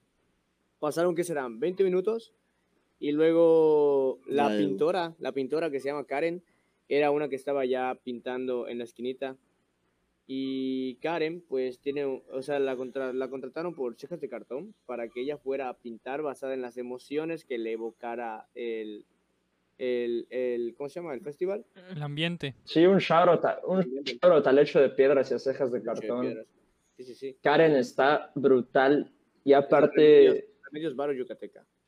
sí, es, sí, es- está brutal, está brutal. Cuando pasó a explicar sus pinturas, yo me quedé así de, ah, ok, eso es arte. Eso es arte. y güey, Es entonces arte. cuando estaba pintando, cuando estaba pintando, estaba pintando como que en una zona más alejada. Y yo como que hice contacto visual con ella. Y cuando hicimos contacto visual, yo del otro lado ahí tocando, fue como de que, güey, tengo que ir con esos vatos. O sea, fue como que nos vimos y dijo, bestia, ayúdame cejas. Y agarró todas sus pinturas y se fue a parar ahí al sol. Cuando estábamos tocando, se fue a parar ahí al sol a pintar mien- con las, con las emociones que le evocaban lo que estábamos tocando. Yo cuando llegó el clímax. Fue cuando llegó el clímax. Entonces llegó Gael, mi hermano menor, que es bailarín de danza contemporánea. Ya estaba vestido porque también mi novia, Icona Makeup, lo había maquillado. Lo maquilló basado para representar las inseguridades humanas. Por eso lo vistió como un pay- lo maquilló como un payaso. O, o un maquillaje como que basado en un payaso, ya sabes, de que das risa. Entonces eh, también tenía una vestimenta femenina El para risas. representar las inseguridades humanas. Entonces era de que, tipo, no había inseguridades ni tanto en el género ni en la diversidad sexual. Era, él era una, era una persona etérea, por así decirlo, al momento de bailar. Entonces él se subió, el primero estaba calentando, pero luego se metió a bailar en el house que yo estaba tocando junto con Hase, o sea, llameando así funk, y empezó a bailar, empezó a bailar y era, y era tipo, yo empecé a decir de que conforme más lo adulen, conforme más lo pidan, él va a aumentar la expresividad. O sea, él, él, él, él, se, él se alimenta de, de, de los gritos y aplausos. Entonces, mientras más se hagan, "Eh, ese vato va a ser más, cada vez más expresivo. Como dice el Chente más". Fernández, mientras la gente siga aplaudiendo, el Chente va a seguir cantando. Así mero, te lo juro, como el. Y entonces ese men, eh, cuando gritaban y empezaban a decir cosas, cada vez aumentaba la complejidad de sus movimientos. Y llegó un punto en el que Karen llegó al clímax de, empezamos De a llamear todo. así loco y agarró y dijo, agarró, las- agarró sus pinturas y llenó las manos de pinturas. Y empezó a pintar a Gael en vivo. O sea, mi hermano menor mientras bailaba contemporáneo lo empezó a pintar en vivo. Y luego se acercó a mí mientras tocaba guitarra funk, me pintaba la cara y me pintaba el pecho y me pintaba los brazos y todo. Y la gente se volvió loca, se volvió loca, o sea, y le pintaron, le rayaron su, su jeta al DJ Hase, al DJ Hase que estaba ahí mezclando, le rayaron su jeta también, güey. A todos nos rayaron la jeta, a Dodo que estaba llameando ahí también, un, un rato salto llamando con el teclado, también. A huevo. No. No. Tienen a todos entre todas varias ramas artísticas, el maquillaje, la música. ¿Qué pasa, algo? Ah, ¿Qué es que se, se me había trabado, se me había trabado y como a veces se me traba en internet, así de que yo estaba como que no, no los quiero perder, estamos en una parte de la plática, está muy interesante. Pero es- está, está, está astral el hecho de que también se haya podido, aún con su sana distancia, con, con las medidas necesarias, vaya, yo creo. Eso estuvo Sí, esa astral. fue la condición que nos puso su mami de Gibran. Sí, eso fue la gran Pero brutal, brutal. muy bueno, estuvo muy bueno eso. Es como para Chicos, demostrar, decirle, decirle a papi Vila, sabes que ya estamos listos, ya suéltate cabrón. Ya, ya, ya, ya. Mm, Bueno, estamos en semáforo naranja. Estamos en semáforo Todavía, naranja. todavía voy. A- aparte, apenas que le caigan las vacunas, yo creo, ¿no? O sea, o sea, ya después de esa cuestión ya podremos Yo creo que sí podremos tomar más. ver más qué onda. Pero bueno, de- chicos, yo me tengo que retirar. Un placer estar con ustedes, como siempre. Un placer Gustazo. compartir aquí Pues, al señor. José Ulín aquí en el podcast. Te tengo contemplado para episodio, te tengo contemplado para episodio, Ulín. Sería interesante, sería interesante de ley. Este, cool. Eh, nada más un shout out a todos los que participaron. Pueden seguir a Artemisa en arroba Sí. artemisa-band.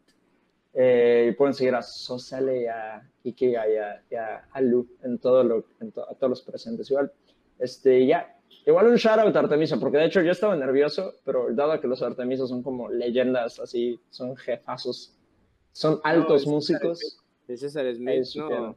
No, se ¿Sabes voló quién su es dedo. el ¿Sabes cómo? máster? Me acerqué a la mano del César, güey. ¿Y sabes cómo estaba su mano? Así estaba. ¿Y ¿Qué te pasa, César?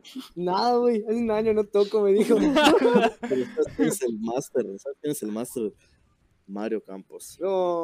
Mario Eso. Campos lo sabe, Mario Campos lo sabe muchísimo. Igual, igual, o sea, me sorprendió mucho cómo no se ha perdido eso, porque de hecho se fue la luz y cuando regresó la luz fue cuando caímos a tiempo en medio de una canción. Y yo me quedé así de, wow, de verdad, eh, es- ¿Se ese, momento, ese momento fue como, ok, Es que no se fue la luz, ¿sabes él, qué pasa? Yo estaba checando el volumen de la guitarra de Ulín y del bajo. Y yo me acerqué ahí en modo espía porque yo tenía una, o sea, para eso mi bata, para cubrirme, o sea, para que no me vea. ¿no? De hecho hay un momento, está grabado en video, como pues, literalmente entro de manera invisible porque mi cabello me cubre, mi bata me cubre, es como una sombra, literal. Hago todo lo que tengo que hacer y me quito. Y en eso que hice eso, fui, y ya viste que son multicontactos, ¿no? Ajá. Sí, viste que sí. esos multicontactos tienen un botón, Ajá, Para la sin querer lo corriente. apretaste. lo apreté, lo pisé, Yo que sí. La No y apagué Artemisa. Y apagué Artemisa, güey. Pero La los apagué como por dos segundos. Y fue de que los apagué. Y, güey, dije, no mames, me bajé y los volví a prender. Y en el momento en el que los volví a prender, esos vatos entraron a tiempo, ya sabes.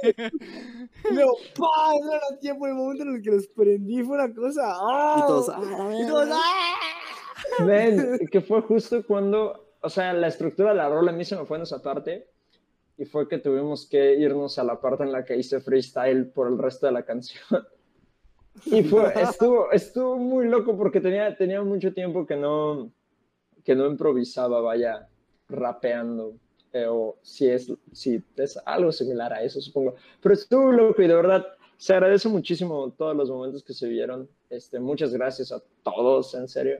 Y pues nada, pueden seguir a Artemisa eh, y también pueden seguir a Iván, arroba Iván Rodríguez. Gran Gran, foto que me tomó, güey. Así, pum, pum, pum. tiene, tiene muchas fotografías, muchas fotografías de estas historias que no pueden contarse y batallas que no pueden repetirse. Pero Bueno, tiene muchas fotos muy bellas y las vamos a estar subiendo en esta semana. Así que, Oye, por gustazo. antes- de que te vayas, güey, ¿me puedes decir el álbum que me recomendaste para escuchar, güey? El madrileño de Zetangana. Es, está súper popular ahorita, así Es una joya ahorita. Es una joya. es el futuro de la música urbana. O sea, es el futuro de la música. A eso suena. Este, pero Es bueno, Malish completamente. Eso es música Gracias. José. Gracias por haberte metido al podcast. Gracias, Gustazo, amigo. nos vemos, nos Ya vemos, este, nos vemos eh, el viernes, creo. Sí, el viernes nos vemos viernes. si Dios quiere. Besazo. Besote. Un Un saludo, beso en tu tercer ojo. Astral. Justo Vaya conversación con Ulin. No me esperaba que se uniera aquí al podcast. Siempre es un gusto tener tu compañía de ese caballero. Fue un podcast muy. Random, Lleno de sorpresas. lleno de sorpresas. ¿Ya habías tenido uno así? No. ¿Quieres que le digamos a Luis Castañeda? Sí, güey. Dale, dale, dale, dale, Dale, dale. dale, Se arma, se arma. Sería interesante escuchar qué tiene que decir. Pero oye, lo que. Ma... Mapi va a decir. Ay, me Llámale. estaba hablando de, uh, lo de, ah, lo de cuando, ah, ya sabes. Ah, ya. No entendí. pero Llámale, llámale, llámale, llámale. no es que es spoiler. de- Es un spoiler. Ahí luego me dicen. Sí, sí, sí, obviamente vamos a decir en privado después, pero ahorita está complicado. Vamos a ver qué, A qué- ver si contesta. a ver si contesta. Luis Si no, le marco yo. Ah, No estar ocupado, Salvando el mundo. salvando el mundo. ¿Qué pedo, güey? Hola Luis, ¿Qué haces? ¿qué haces, güey? Entra Oye, esto, entra lo que te vamos a mandar. Entra lo que te vamos a mandar, güey. ¿Tienes Google Meet? Entra, entra. Te vamos a mandar algo, güey. Entra, es un, es un podcast de Alu Sansba. Que te quiere entrevistar, dice. Ya entró José. Ay, digo, Ya ya- entró, ya entró Blinda Artemisa, güey. ¿Quieres entrar tú? ¿Estás ocupado? Ya se lo mandamos. Dale, entra, entra, ver, entra. esperamos entonces, güey. Bestia. Sí, sí, sí. Simón, Simón, Simón. Puro spoiler de la segunda temporada. Dale, Rey. Estamos pendientes. Bonita melena. Está precioso en su foto. Ese, ese vato. El guapo. El guapísimo. guapo. El guapo se va a unir. A huevo. Ahora te quiero mostrar su experiencia de él, güey. Te voy a, te voy a mostrar un audio de, de literalmente su, su relato de, de cuando él escuchó a Ikigai. Ahí te va. A ver. Le toca tu banda.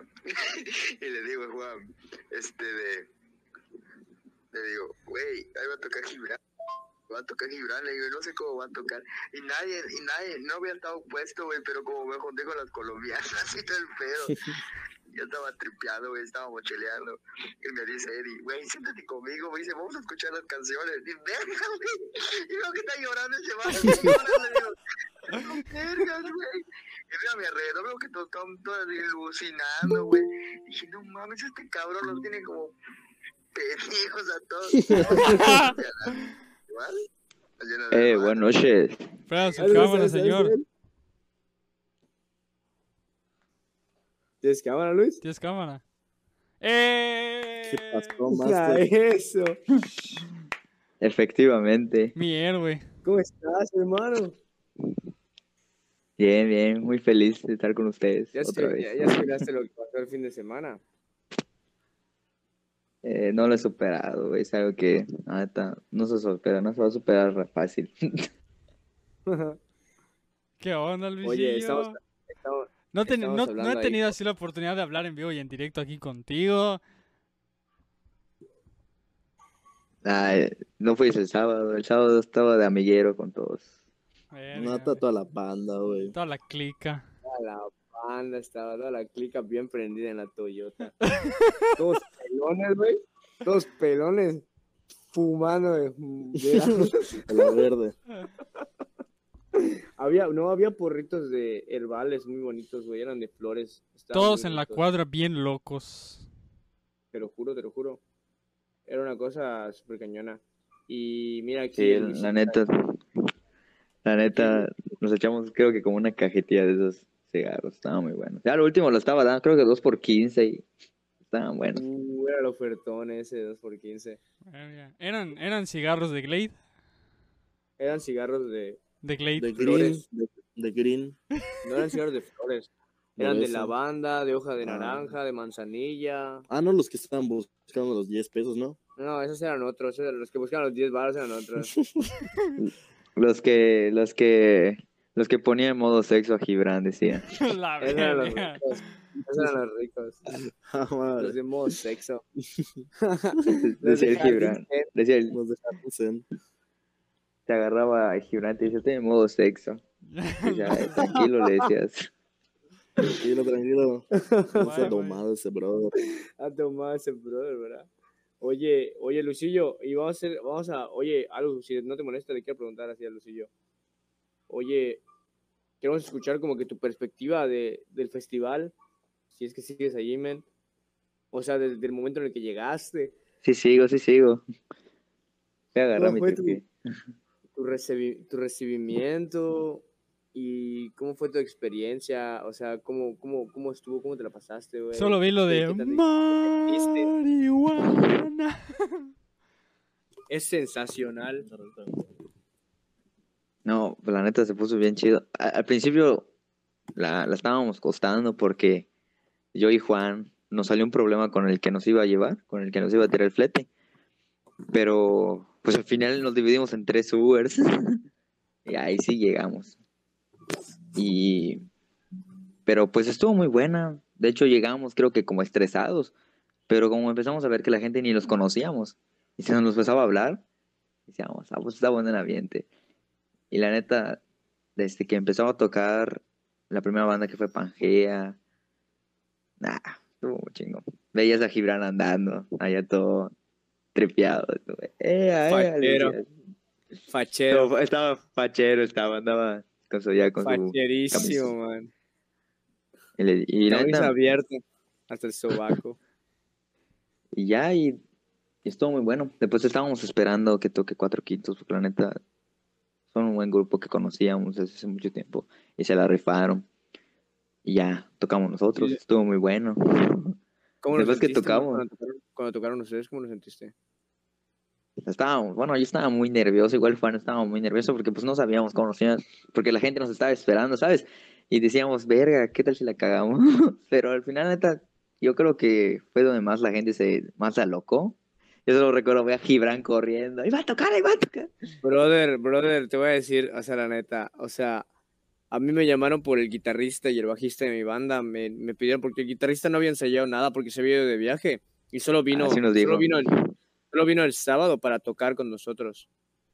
Y, güey, es en eso que, que, que estoy ensayando en mi cuarto y escucho que, que ya va a tocar sin piedad, escucho que empiezan a tocar, güey. Y, güey, yo le dije a estos vatos, ¿sabes qué? No puedo estar acá, güey, no puedo, no puedo, lo siento, güey. Es Si que, quieren ¿sabes ensayen qué? Sin ustedes. piedad desde el principio era el show más esperado de todo el festival.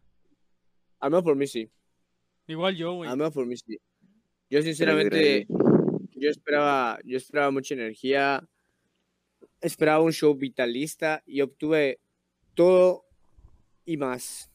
Rompió mis expectativas, o sea, yo quedé maravillado con el show de estos, de estos chavos, o sea, fue una cosa espléndida. Luego ver a Juan Montero usar su pedalera y el guá tocando solos, mientras este brother empezaba a tocar un cencerro y luego el mago de Sosa hacía su trabajo, ya sabes, hacía su chamba. Y este güey empezaba a tocar un cencerro en el micrófono. Pero en el momento en el que lo hacía, agarraba a Sosa y le ponía reverb a su micrófono. Y entonces cuando él tocaba su cencerro, güey, era una cosa mágica. Era como que le pegaba. Y Sí. ¡blá! sonaba así una cosa así bien cabrón. Entonces, así bien cabrón, güey. Y ese güey Yo- agarraba la pantereta y se empezaba a golpear la cabeza, güey. La Y decía, ¡sí! ¡Ábrete la ceja, güey! Sí, yo recuerdo que empecé a hacer eso y entre vi alrededor veo que la gente, no mames, se está rompiendo la cabeza con la pandera. Quiero ver sangre, ¿verdad? Así estaba la banda. La banda Sí, ya- ya me- de, de ver pelos, de ver sangre. bueno. Sí, puso ¿cuánto ya bueno. duró esta pendejada? Espérate. Tú dime, Alu. Una hora cincuenta. Vamos para dos horas, güey. Pues qué bueno, man. Eh, yo voy a más hacer- largo. Yo voy a salir más, yo voy igual a salir. Va a salir en mi podcast. Sí, güey. Va a salir en el Eh. podcast, güey. Estás estás- en, en este momento en vivo. Estamos en estás, Twitch. Sal- estás en vivo desde mi. Twitch. Saludas a todos los del colectivo, la neta los amo. Era mi podcast, pero se volvió el podcast de todos. Eh, pero la neta estuvo muy chido porque, porque ya después que terminamos de tocar, bueno, sí, ya lo habíamos experimentado muchas veces, pero mucha gente nos hablaba, nos felicitaba y así. Y se sentía muy bonito eso. Y conocí a una persona. Saludos. ¿Ya tienes novia? No, pero a conocer a alguien allá. Guay, guay. Sí, vi que, Hombres, sí vi que hombres. te puso hola en Instagram, en tu foto. Lo puse guapo. Saludazo. ¿Es Luis el seductor? Pero estuvo muy chilo porque, güey, fue mi ex. Y, Ah, madre. Madre. Y me estaba hablando. Se le juntó el lavado Y con me- el planchado a Luisillo. y me, y me estaba hablando. Y, y estaba, y me estaba hablando, güey. Mientras estábamos hablando porque me estaba felicitando. O sea, me acercaban otras chavitas y me decían, felicidades, oye. gracias, gracias. Un, Y yo, un "Eh, autógrafo, el gracias", famosísimo Luis Castañeda de Sin Piedad. Fírmame la chichi. Pero sí estuvo muy bueno, la neta. Y, y el domingo, el, el domingo también fue lo mejor, porque el domingo ya, ya todos nos conocíamos. Y más se llama el cotorreo. Pero la neta, lo que más disfruté fue cuando to- tocó Gibran, la neta. Me orgasmé por dentro. Y, güey, recuerdo a Eddie llorando y me dice, esto una verga esos vatos. No, estuvo muy bueno, la neta. Tocar, a- escuchar a Gibran. Es un camarada, Eddie, ¿verdad? vato es mi pana. Sí, güey, macho, lo queremos sí. mucho. Lo queremos mucho acá. Sí, sí, sí, no manches. ¿Sabes Estuvo muy bueno. neta. O sea, yo, yo pensaba decirle, o sea, como sustituto para Dodo, porque Dodo, o sea, bueno, no te contaba, pero Dodo ahorita está, se salió de la banda por un rato. Y bueno, está un sustituto. Y yo planeaba decirle a Eddie, solamente, obviamente si los de Sin Piedad están de acuerdo. Sí, jala ese vato, güey. Sí, jala ese vato. Tiene mucho, mucho afán de crecer ese Prestado. vato. Prestado, prestado. Es uno. Eh, yo no sabía que el Dodo, güey, eh, ese vato marcó mi infancia, ese vato, es mi ídolo, güey. Ese vato era el dragón chimuelo, güey, el. Top Factory, la primera película, güey. Ese vato es mi ídolo. te- Tengo ya mi puto disco, güey, es que me lo firme. La estábamos grabando Jardín Zen, güey. Este, pues yo lo vi ahí, yo no sabía quién era. Yo así, ah, él va a tocar el bajo. Ya está bueno, güey, está bueno, sale, güey. Es como soy de que está bueno, güey, Simón, pedo, güey. Y este, y después está diciendo que no, güey, es que yo ya, yo cuando este, hice esta madre, hice lo otro, güey, y actúa, cuando actúa acá, yo, ¿tú quién eres, güey? Le dije, ¿tú qué haces? Yo soy el dragón chimuelo, güey, me dice. Güey, Güey, güey, güey. Y fue que fue en ese entonces ya, ya hablaba yo con Sosa y le dije, es el famosísimo Alfredo Pascual Jr. Yo le dije a ese vato, oye, ¿tú conoces a este Eh, vato? pero, su pa- pero su papá es No, la dice- bruja. Pero su papá es la que hace la bruja No, no, Cuchicuchi, no, ¿no? no, no, no. Su papá Es su es tío. el dueño de Toy Factory. Al- no, no sé si, Ah, porque ajá, son Alfredo y Aldo. No sé si son hermanos o qué onda, pero Aldo es el que hace la bruja. oye, la neta, qué chingón, la neta. La neta, muy bueno. La neta, yo lo supe y dije, este vato es mi ídolo, ese vato estuvo en mi infancia. Así. Eh, güey, a mí, mi, a mí mi cumpleaños, güey, me trajeron a Toy Factory, pues de que ese vato haya venido, yo no lo supe. La verga. Sí, güey, pero no está con nosotros por un rato. Sí, bueno, vamos a hablar con nosotros por un ratón. También por esa cuestión, o sea, es un vínculo muy fuerte el hecho de que esté en ese pedo, ya sabes, de la actuación en ese, en ese ámbito. Porque, por ejemplo, él a veces siente frustración por no poderse deslindar de, de, de ese enfoque que siempre se le da. Y también lo presionan mucho, o sea, bueno, ahí ya... de solo de eso fue. Solo de eso fue, de eso, de eso habló cuando le preguntaron a él. Y yo siento que podría darse más lujo de hablar de sí mismo y de sus emociones y de sus sentimientos y de lo que él siente en realidad, que tanto de, de su afluencia familiar, que le está acrecentando mucho su ego, a mi parecer. Aunque todo no es mala persona, pero como siempre he dicho, Un siempre es bueno, de, es, bueno, es bueno de construirse para mejorar como persona. Es un buen muchacho, la neta. En esos dos días que estuvimos hablando. Tiene muchísimo potencial. abrazó. Eres una verga, me dijo. Güey, tú también eres una verga, le dije. Un abrazo Neta, para a mí, la neta, la sí, un abrazo, un saludo, este. Y, güey, el que me cayó igual súper bien fue el marciano, güey. Ese vato es El mi compa. El marciano es un armar el audio con nosotros. Llegó a hablar- a armar el audio con nosotros. en el Desde temprano, desde temprano Se llegó, quedó, lo- se quedó hasta lo último, hasta que tocó Chas. Hasta la mitad del Igual. show de Chas. Igual este vato, eh, el que me cayó súper bien fue el Chas. El Chas, muy buena, muy buena persona ese vato. Todos, güey, neta, todos. Fue, un- fue algo muy bonito, la neta, porque yo creo que eso es la importancia. De hecho, se lo dije en la entrevista, de que creo que esa es la importancia de, de un, de un colectivo y de una, de unas personas que si estamos haciendo algo, algo histórico, ¿sabes? Y es muy bonito que seamos un grupo de amigos tocando entre grupo de amigos.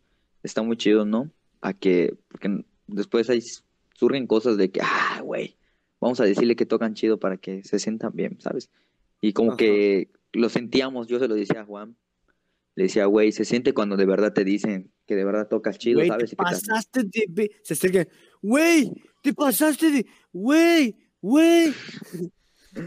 Entonces, entonces, ahí está el caso de Gibran, o sea, el caso de Gibran de que hasta Eddie se acercó llorando, de, es una verga, güey. Te voy a contar cómo fue. Terminé, terminé mi set, terminé mi última canción, güey. Y hasta apagué, que apagué mi ampli, ¿no? Ya habíamos acabado. Y ya como que ya estaba así como que, ah, medio fatigado, güey, porque ya, A todos la, la noche. ya, ya estaba todo, ya estaba así, de, ah, ya acabamos al fin. Y decir, güey, veo, veo, para el, veo para el público, güey, o sea, me volteo así, como para ver después de que estoy guardando mis pedales, me volteo así. Y veo, güey, se me está acercando un vato, güey. Y digo, ¿quién es ese vato, güey? Veo que tiene el pelo pintado, güey, se me acerca y está así, güey. Así, así.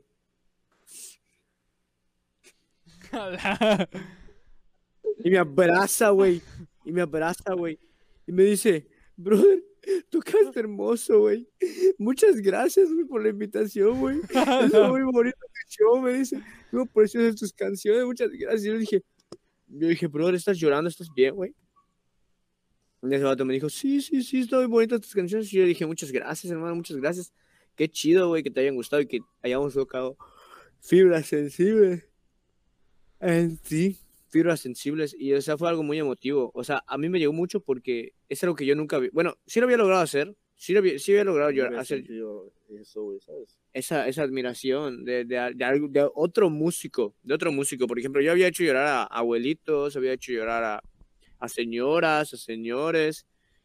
Había hecho llorar a, a gente de la calle. Ah. O sea, A tu mamá. a mi mamá. O sea, a ellos los había hecho llorar, pero dices, a, a otro músico que, que a mi parecer tocó hasta incluso mejor que yo. Y dije, wow, esto, esto, es, esto es genial. O sea, yo, yo me sentía en familia.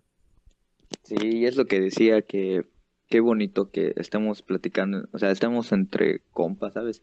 Y que el apoyo sea de verdad y no por hipocresía se diría, ¿no? De que estás con tu mano apretada de, ay, esto cantas bien chingón.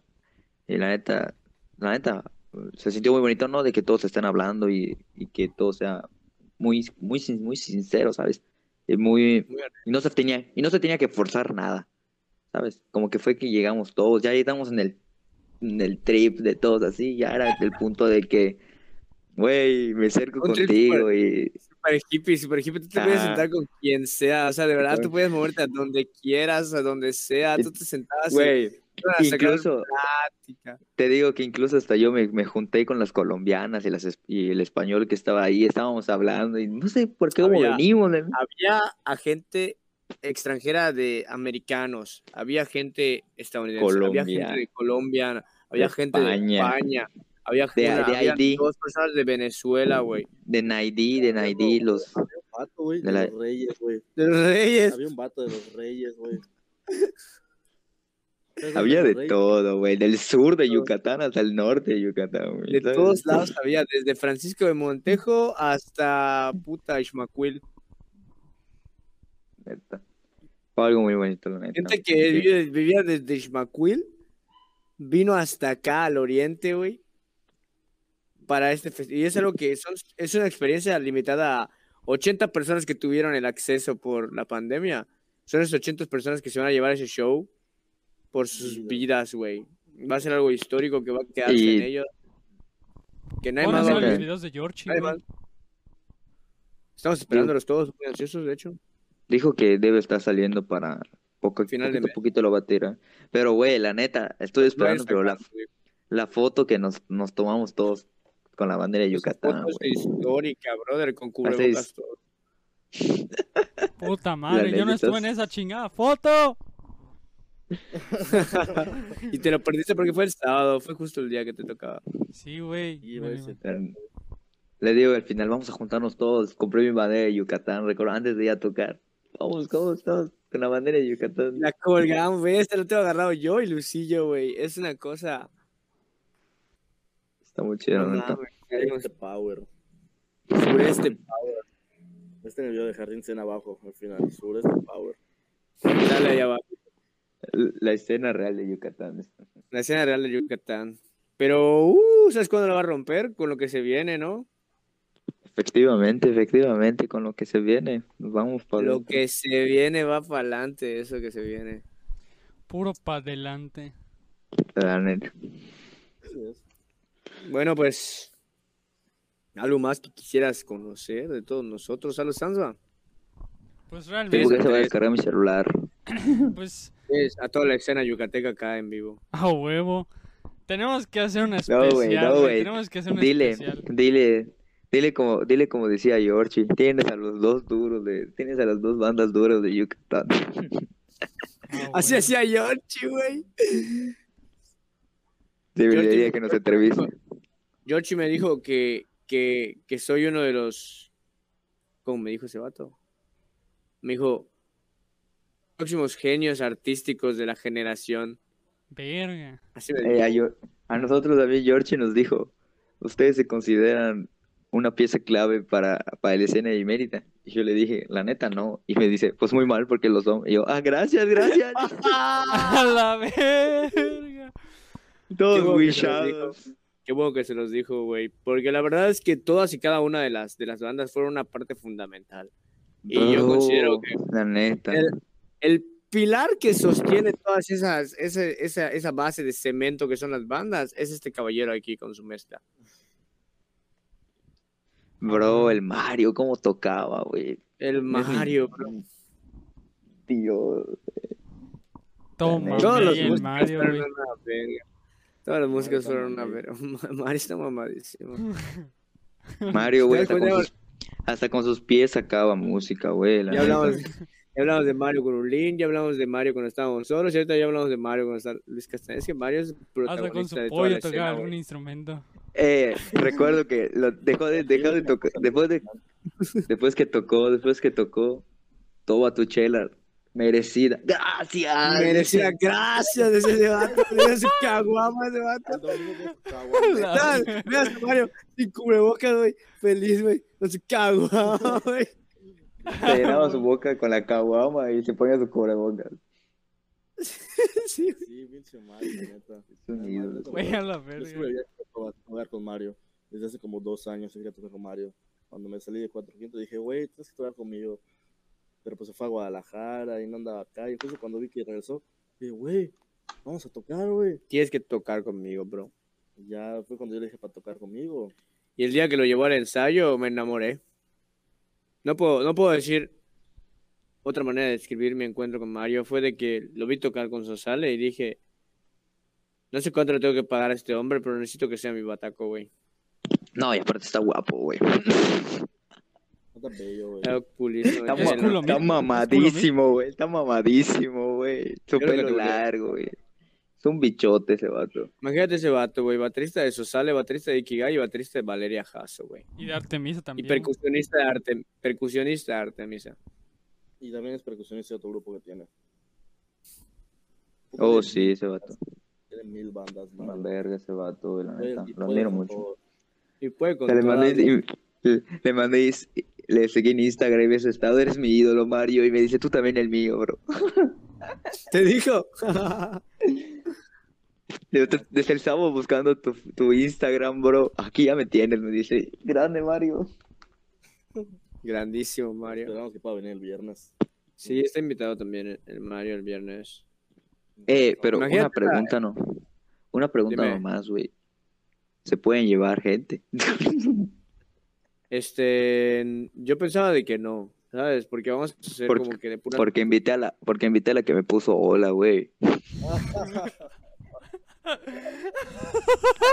Güey, su date. A la verga. Iba a hablar de bandas, pero Yo voy rápido, güey.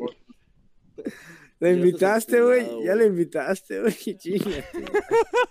Pues, pues, güey, me dijo que es tu compa. Y dije, pues sin pedo, dije. Ya está enculado, Luis. ¿Y qué te dijo? ¿Que sí? Te va a decir que Me sí, pero que no, va. Ah, si no va, pues ni modo, güey. Pero lo importante es.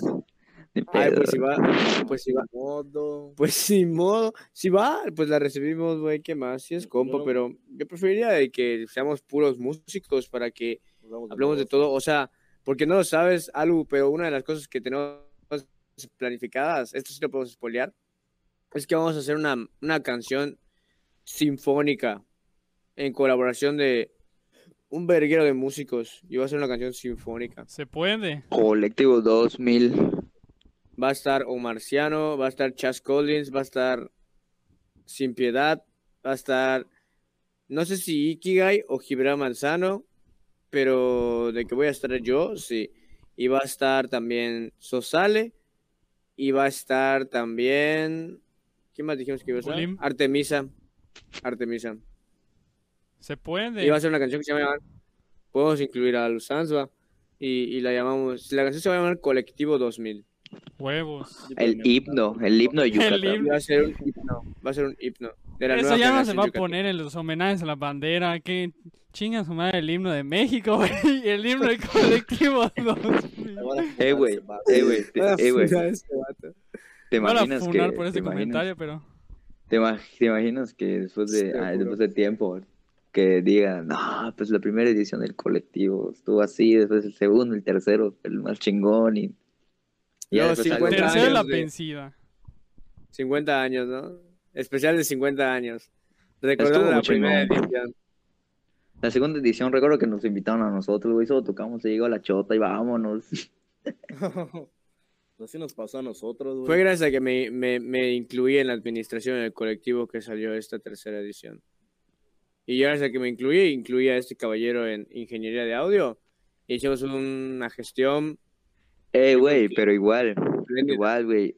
En el audio, el domingo estaba Juan, estaba el, el Sosale y Juan allá. Estaba Montero, bien, Juan, equipazo. Marciano. y Chas Collins. Imagínate ese, ese teamsazo en el audio, man. Conexiones y audio. No mames, güey. Pueden hacer sonar hasta la maldita vecindad esos vatos, güey. Con las bocinas, güey. Esos vatos, esos vatos hacían sonar el show de I and I Sinfónico, güey. Aquí en mi patio, güey. Cagados de risa, ¿sabes? Lo más chingón, güey, Ya es que el audio está- ya se estaba muy fuerte el audio, güey, no se escuchaba nada afuera, güey. Cuando ibas al Six a comprar no se escuchaba ni madres, güey. Y entrabas- ¿no? El, sonidero, güey. Es un reverb natural y es un aislamiento también natural. Es por el espacio, se encierra en las paredes y cuando choca desaparece. Y ahí queda. Y como no hay manera de que salga, solo que salga por el pasillito, pero no llega, no llega. Sí, Está muy eso está verga, También.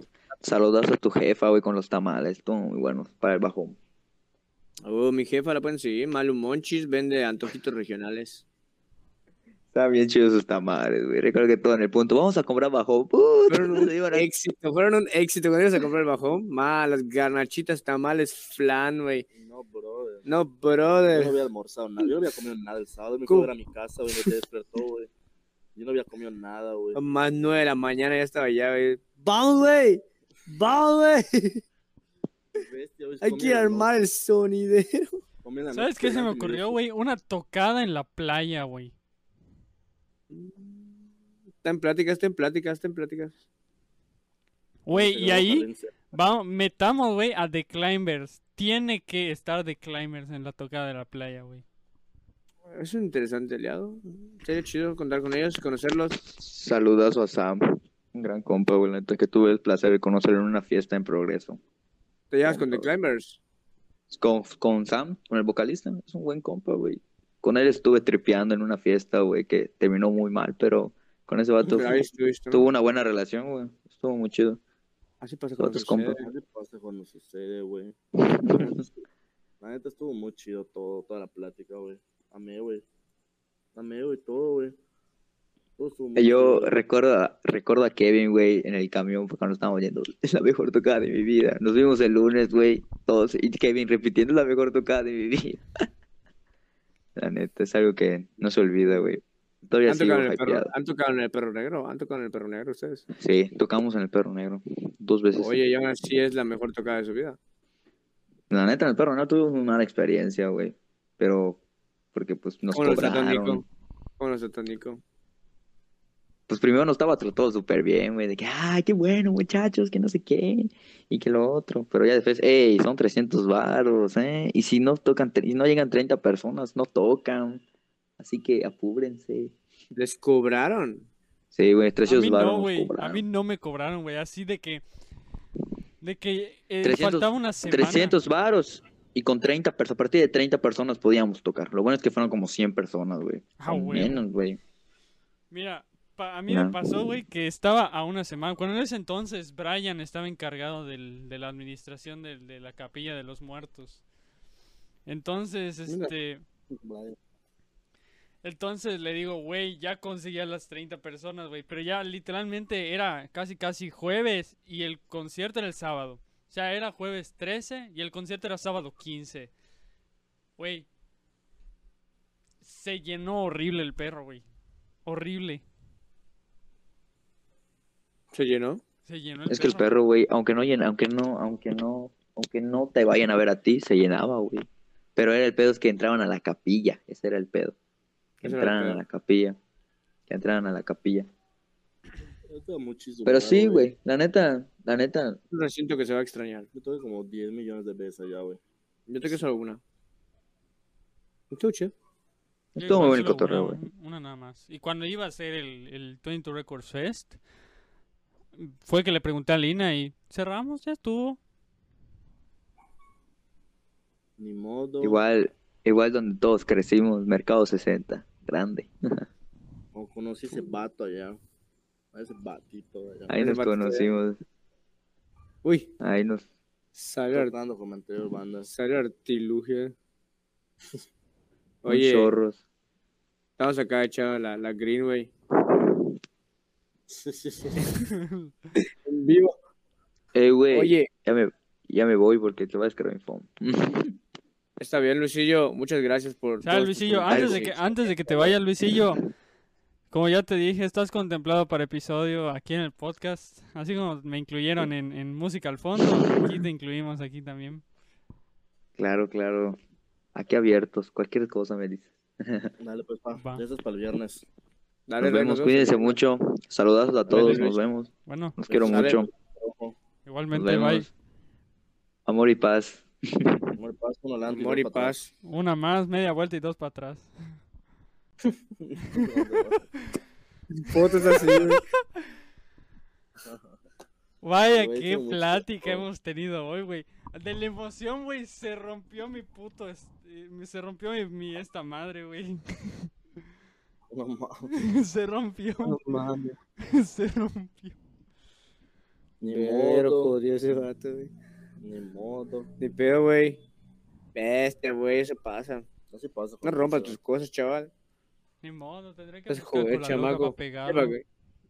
Yo día para comprar tres, güey. Ahí está, No, güey, no ya lo puedo pegar con Prit. Ah, Ahí está, güey. ¿Te das cuenta? Era de día, güey, cuando empezamos. Era de noche. Era Era. ¿Cuánto tiempo ya duró este, este podcast? el podcast. Pero, Dos horas dieciocho, güey. Dos horas ¿Estás, dieciocho. gra- estás- estás grabando el audio para subir? Sí, güey, se está grabando. O sea, es que lo mismo que se está viendo en Twitch, se está grabando también. Mm, Interesante. sale Muy el bueno. próximo miércoles, ¿no? El próximo miércoles va a salir. Ahora va a ser Sosale y Gibran Manzano, featuring José Olín. Invitados Y Luis especiales con Castañeda. Luis, Luis Castañeda. Nah, Así es.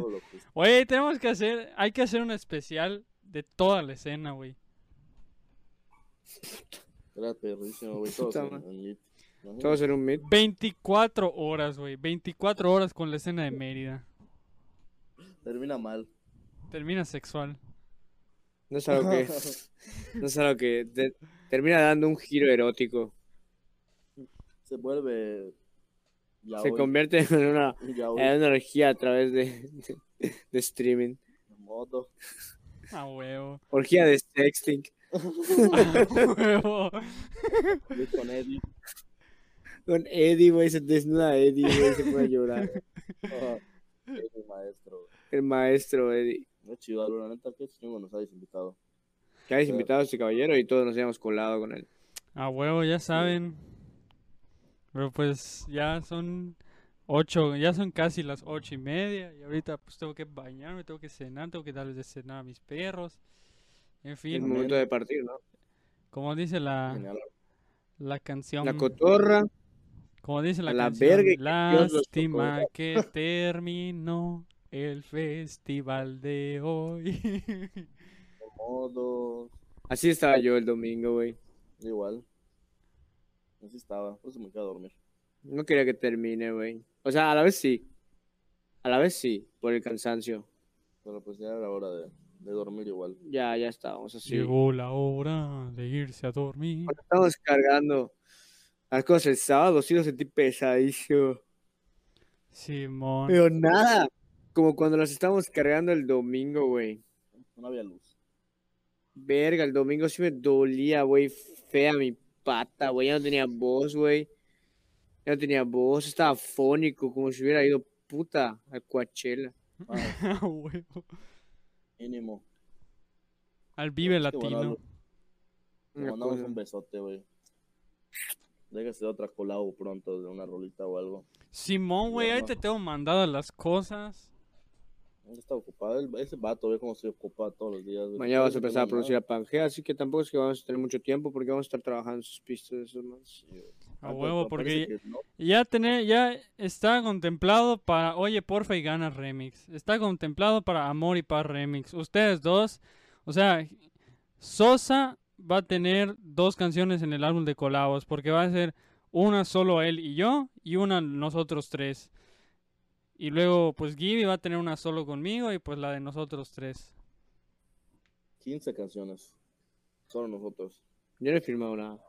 Solo nosotros tres. 15 canciones. ¿Qué te parece? Un álbum. A huevo.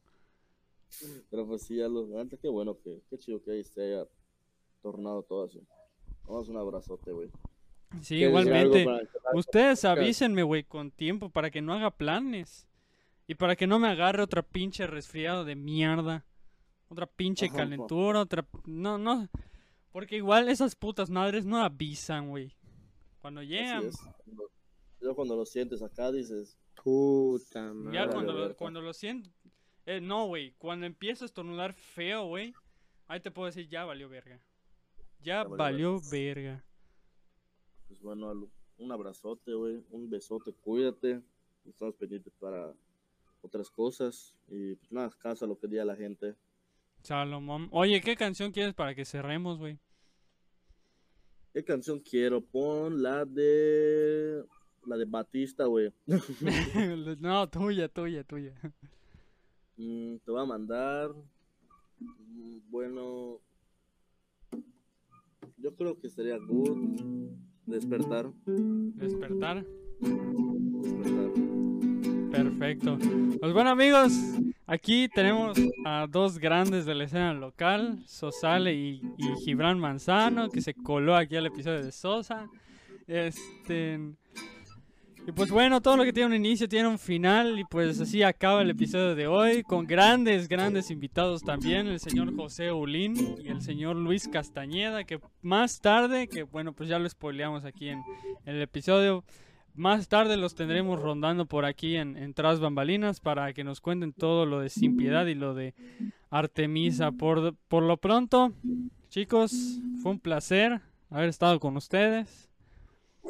El placer es El placer es nuestro. Y ya saben, para lo que puedan contar conmigo, solo un texto. Y le hago Gracias, todo lo que esté en mis manos. Gracias, igualmente, sabes que lo necesites. Avísanos. Es Dale. correcto, güey. Aquí estamos para cualquier cosa. Sale. besote. Gracias, Alu. Un besote. Gracias por el espacio, Alu. Igualmente, igualmente. Próximamente. Ahí vemos que se arma. Dale. Claro. Pues bueno. Chao y todo. Nos vemos. Sale. Vamos a salir. Ya nos fuimos. Ya nos fuimos. Ya no estamos aquí. Pues bueno, eso ha sido todo en Tras Bambalinas. Los dejo con Despertar de Sosal.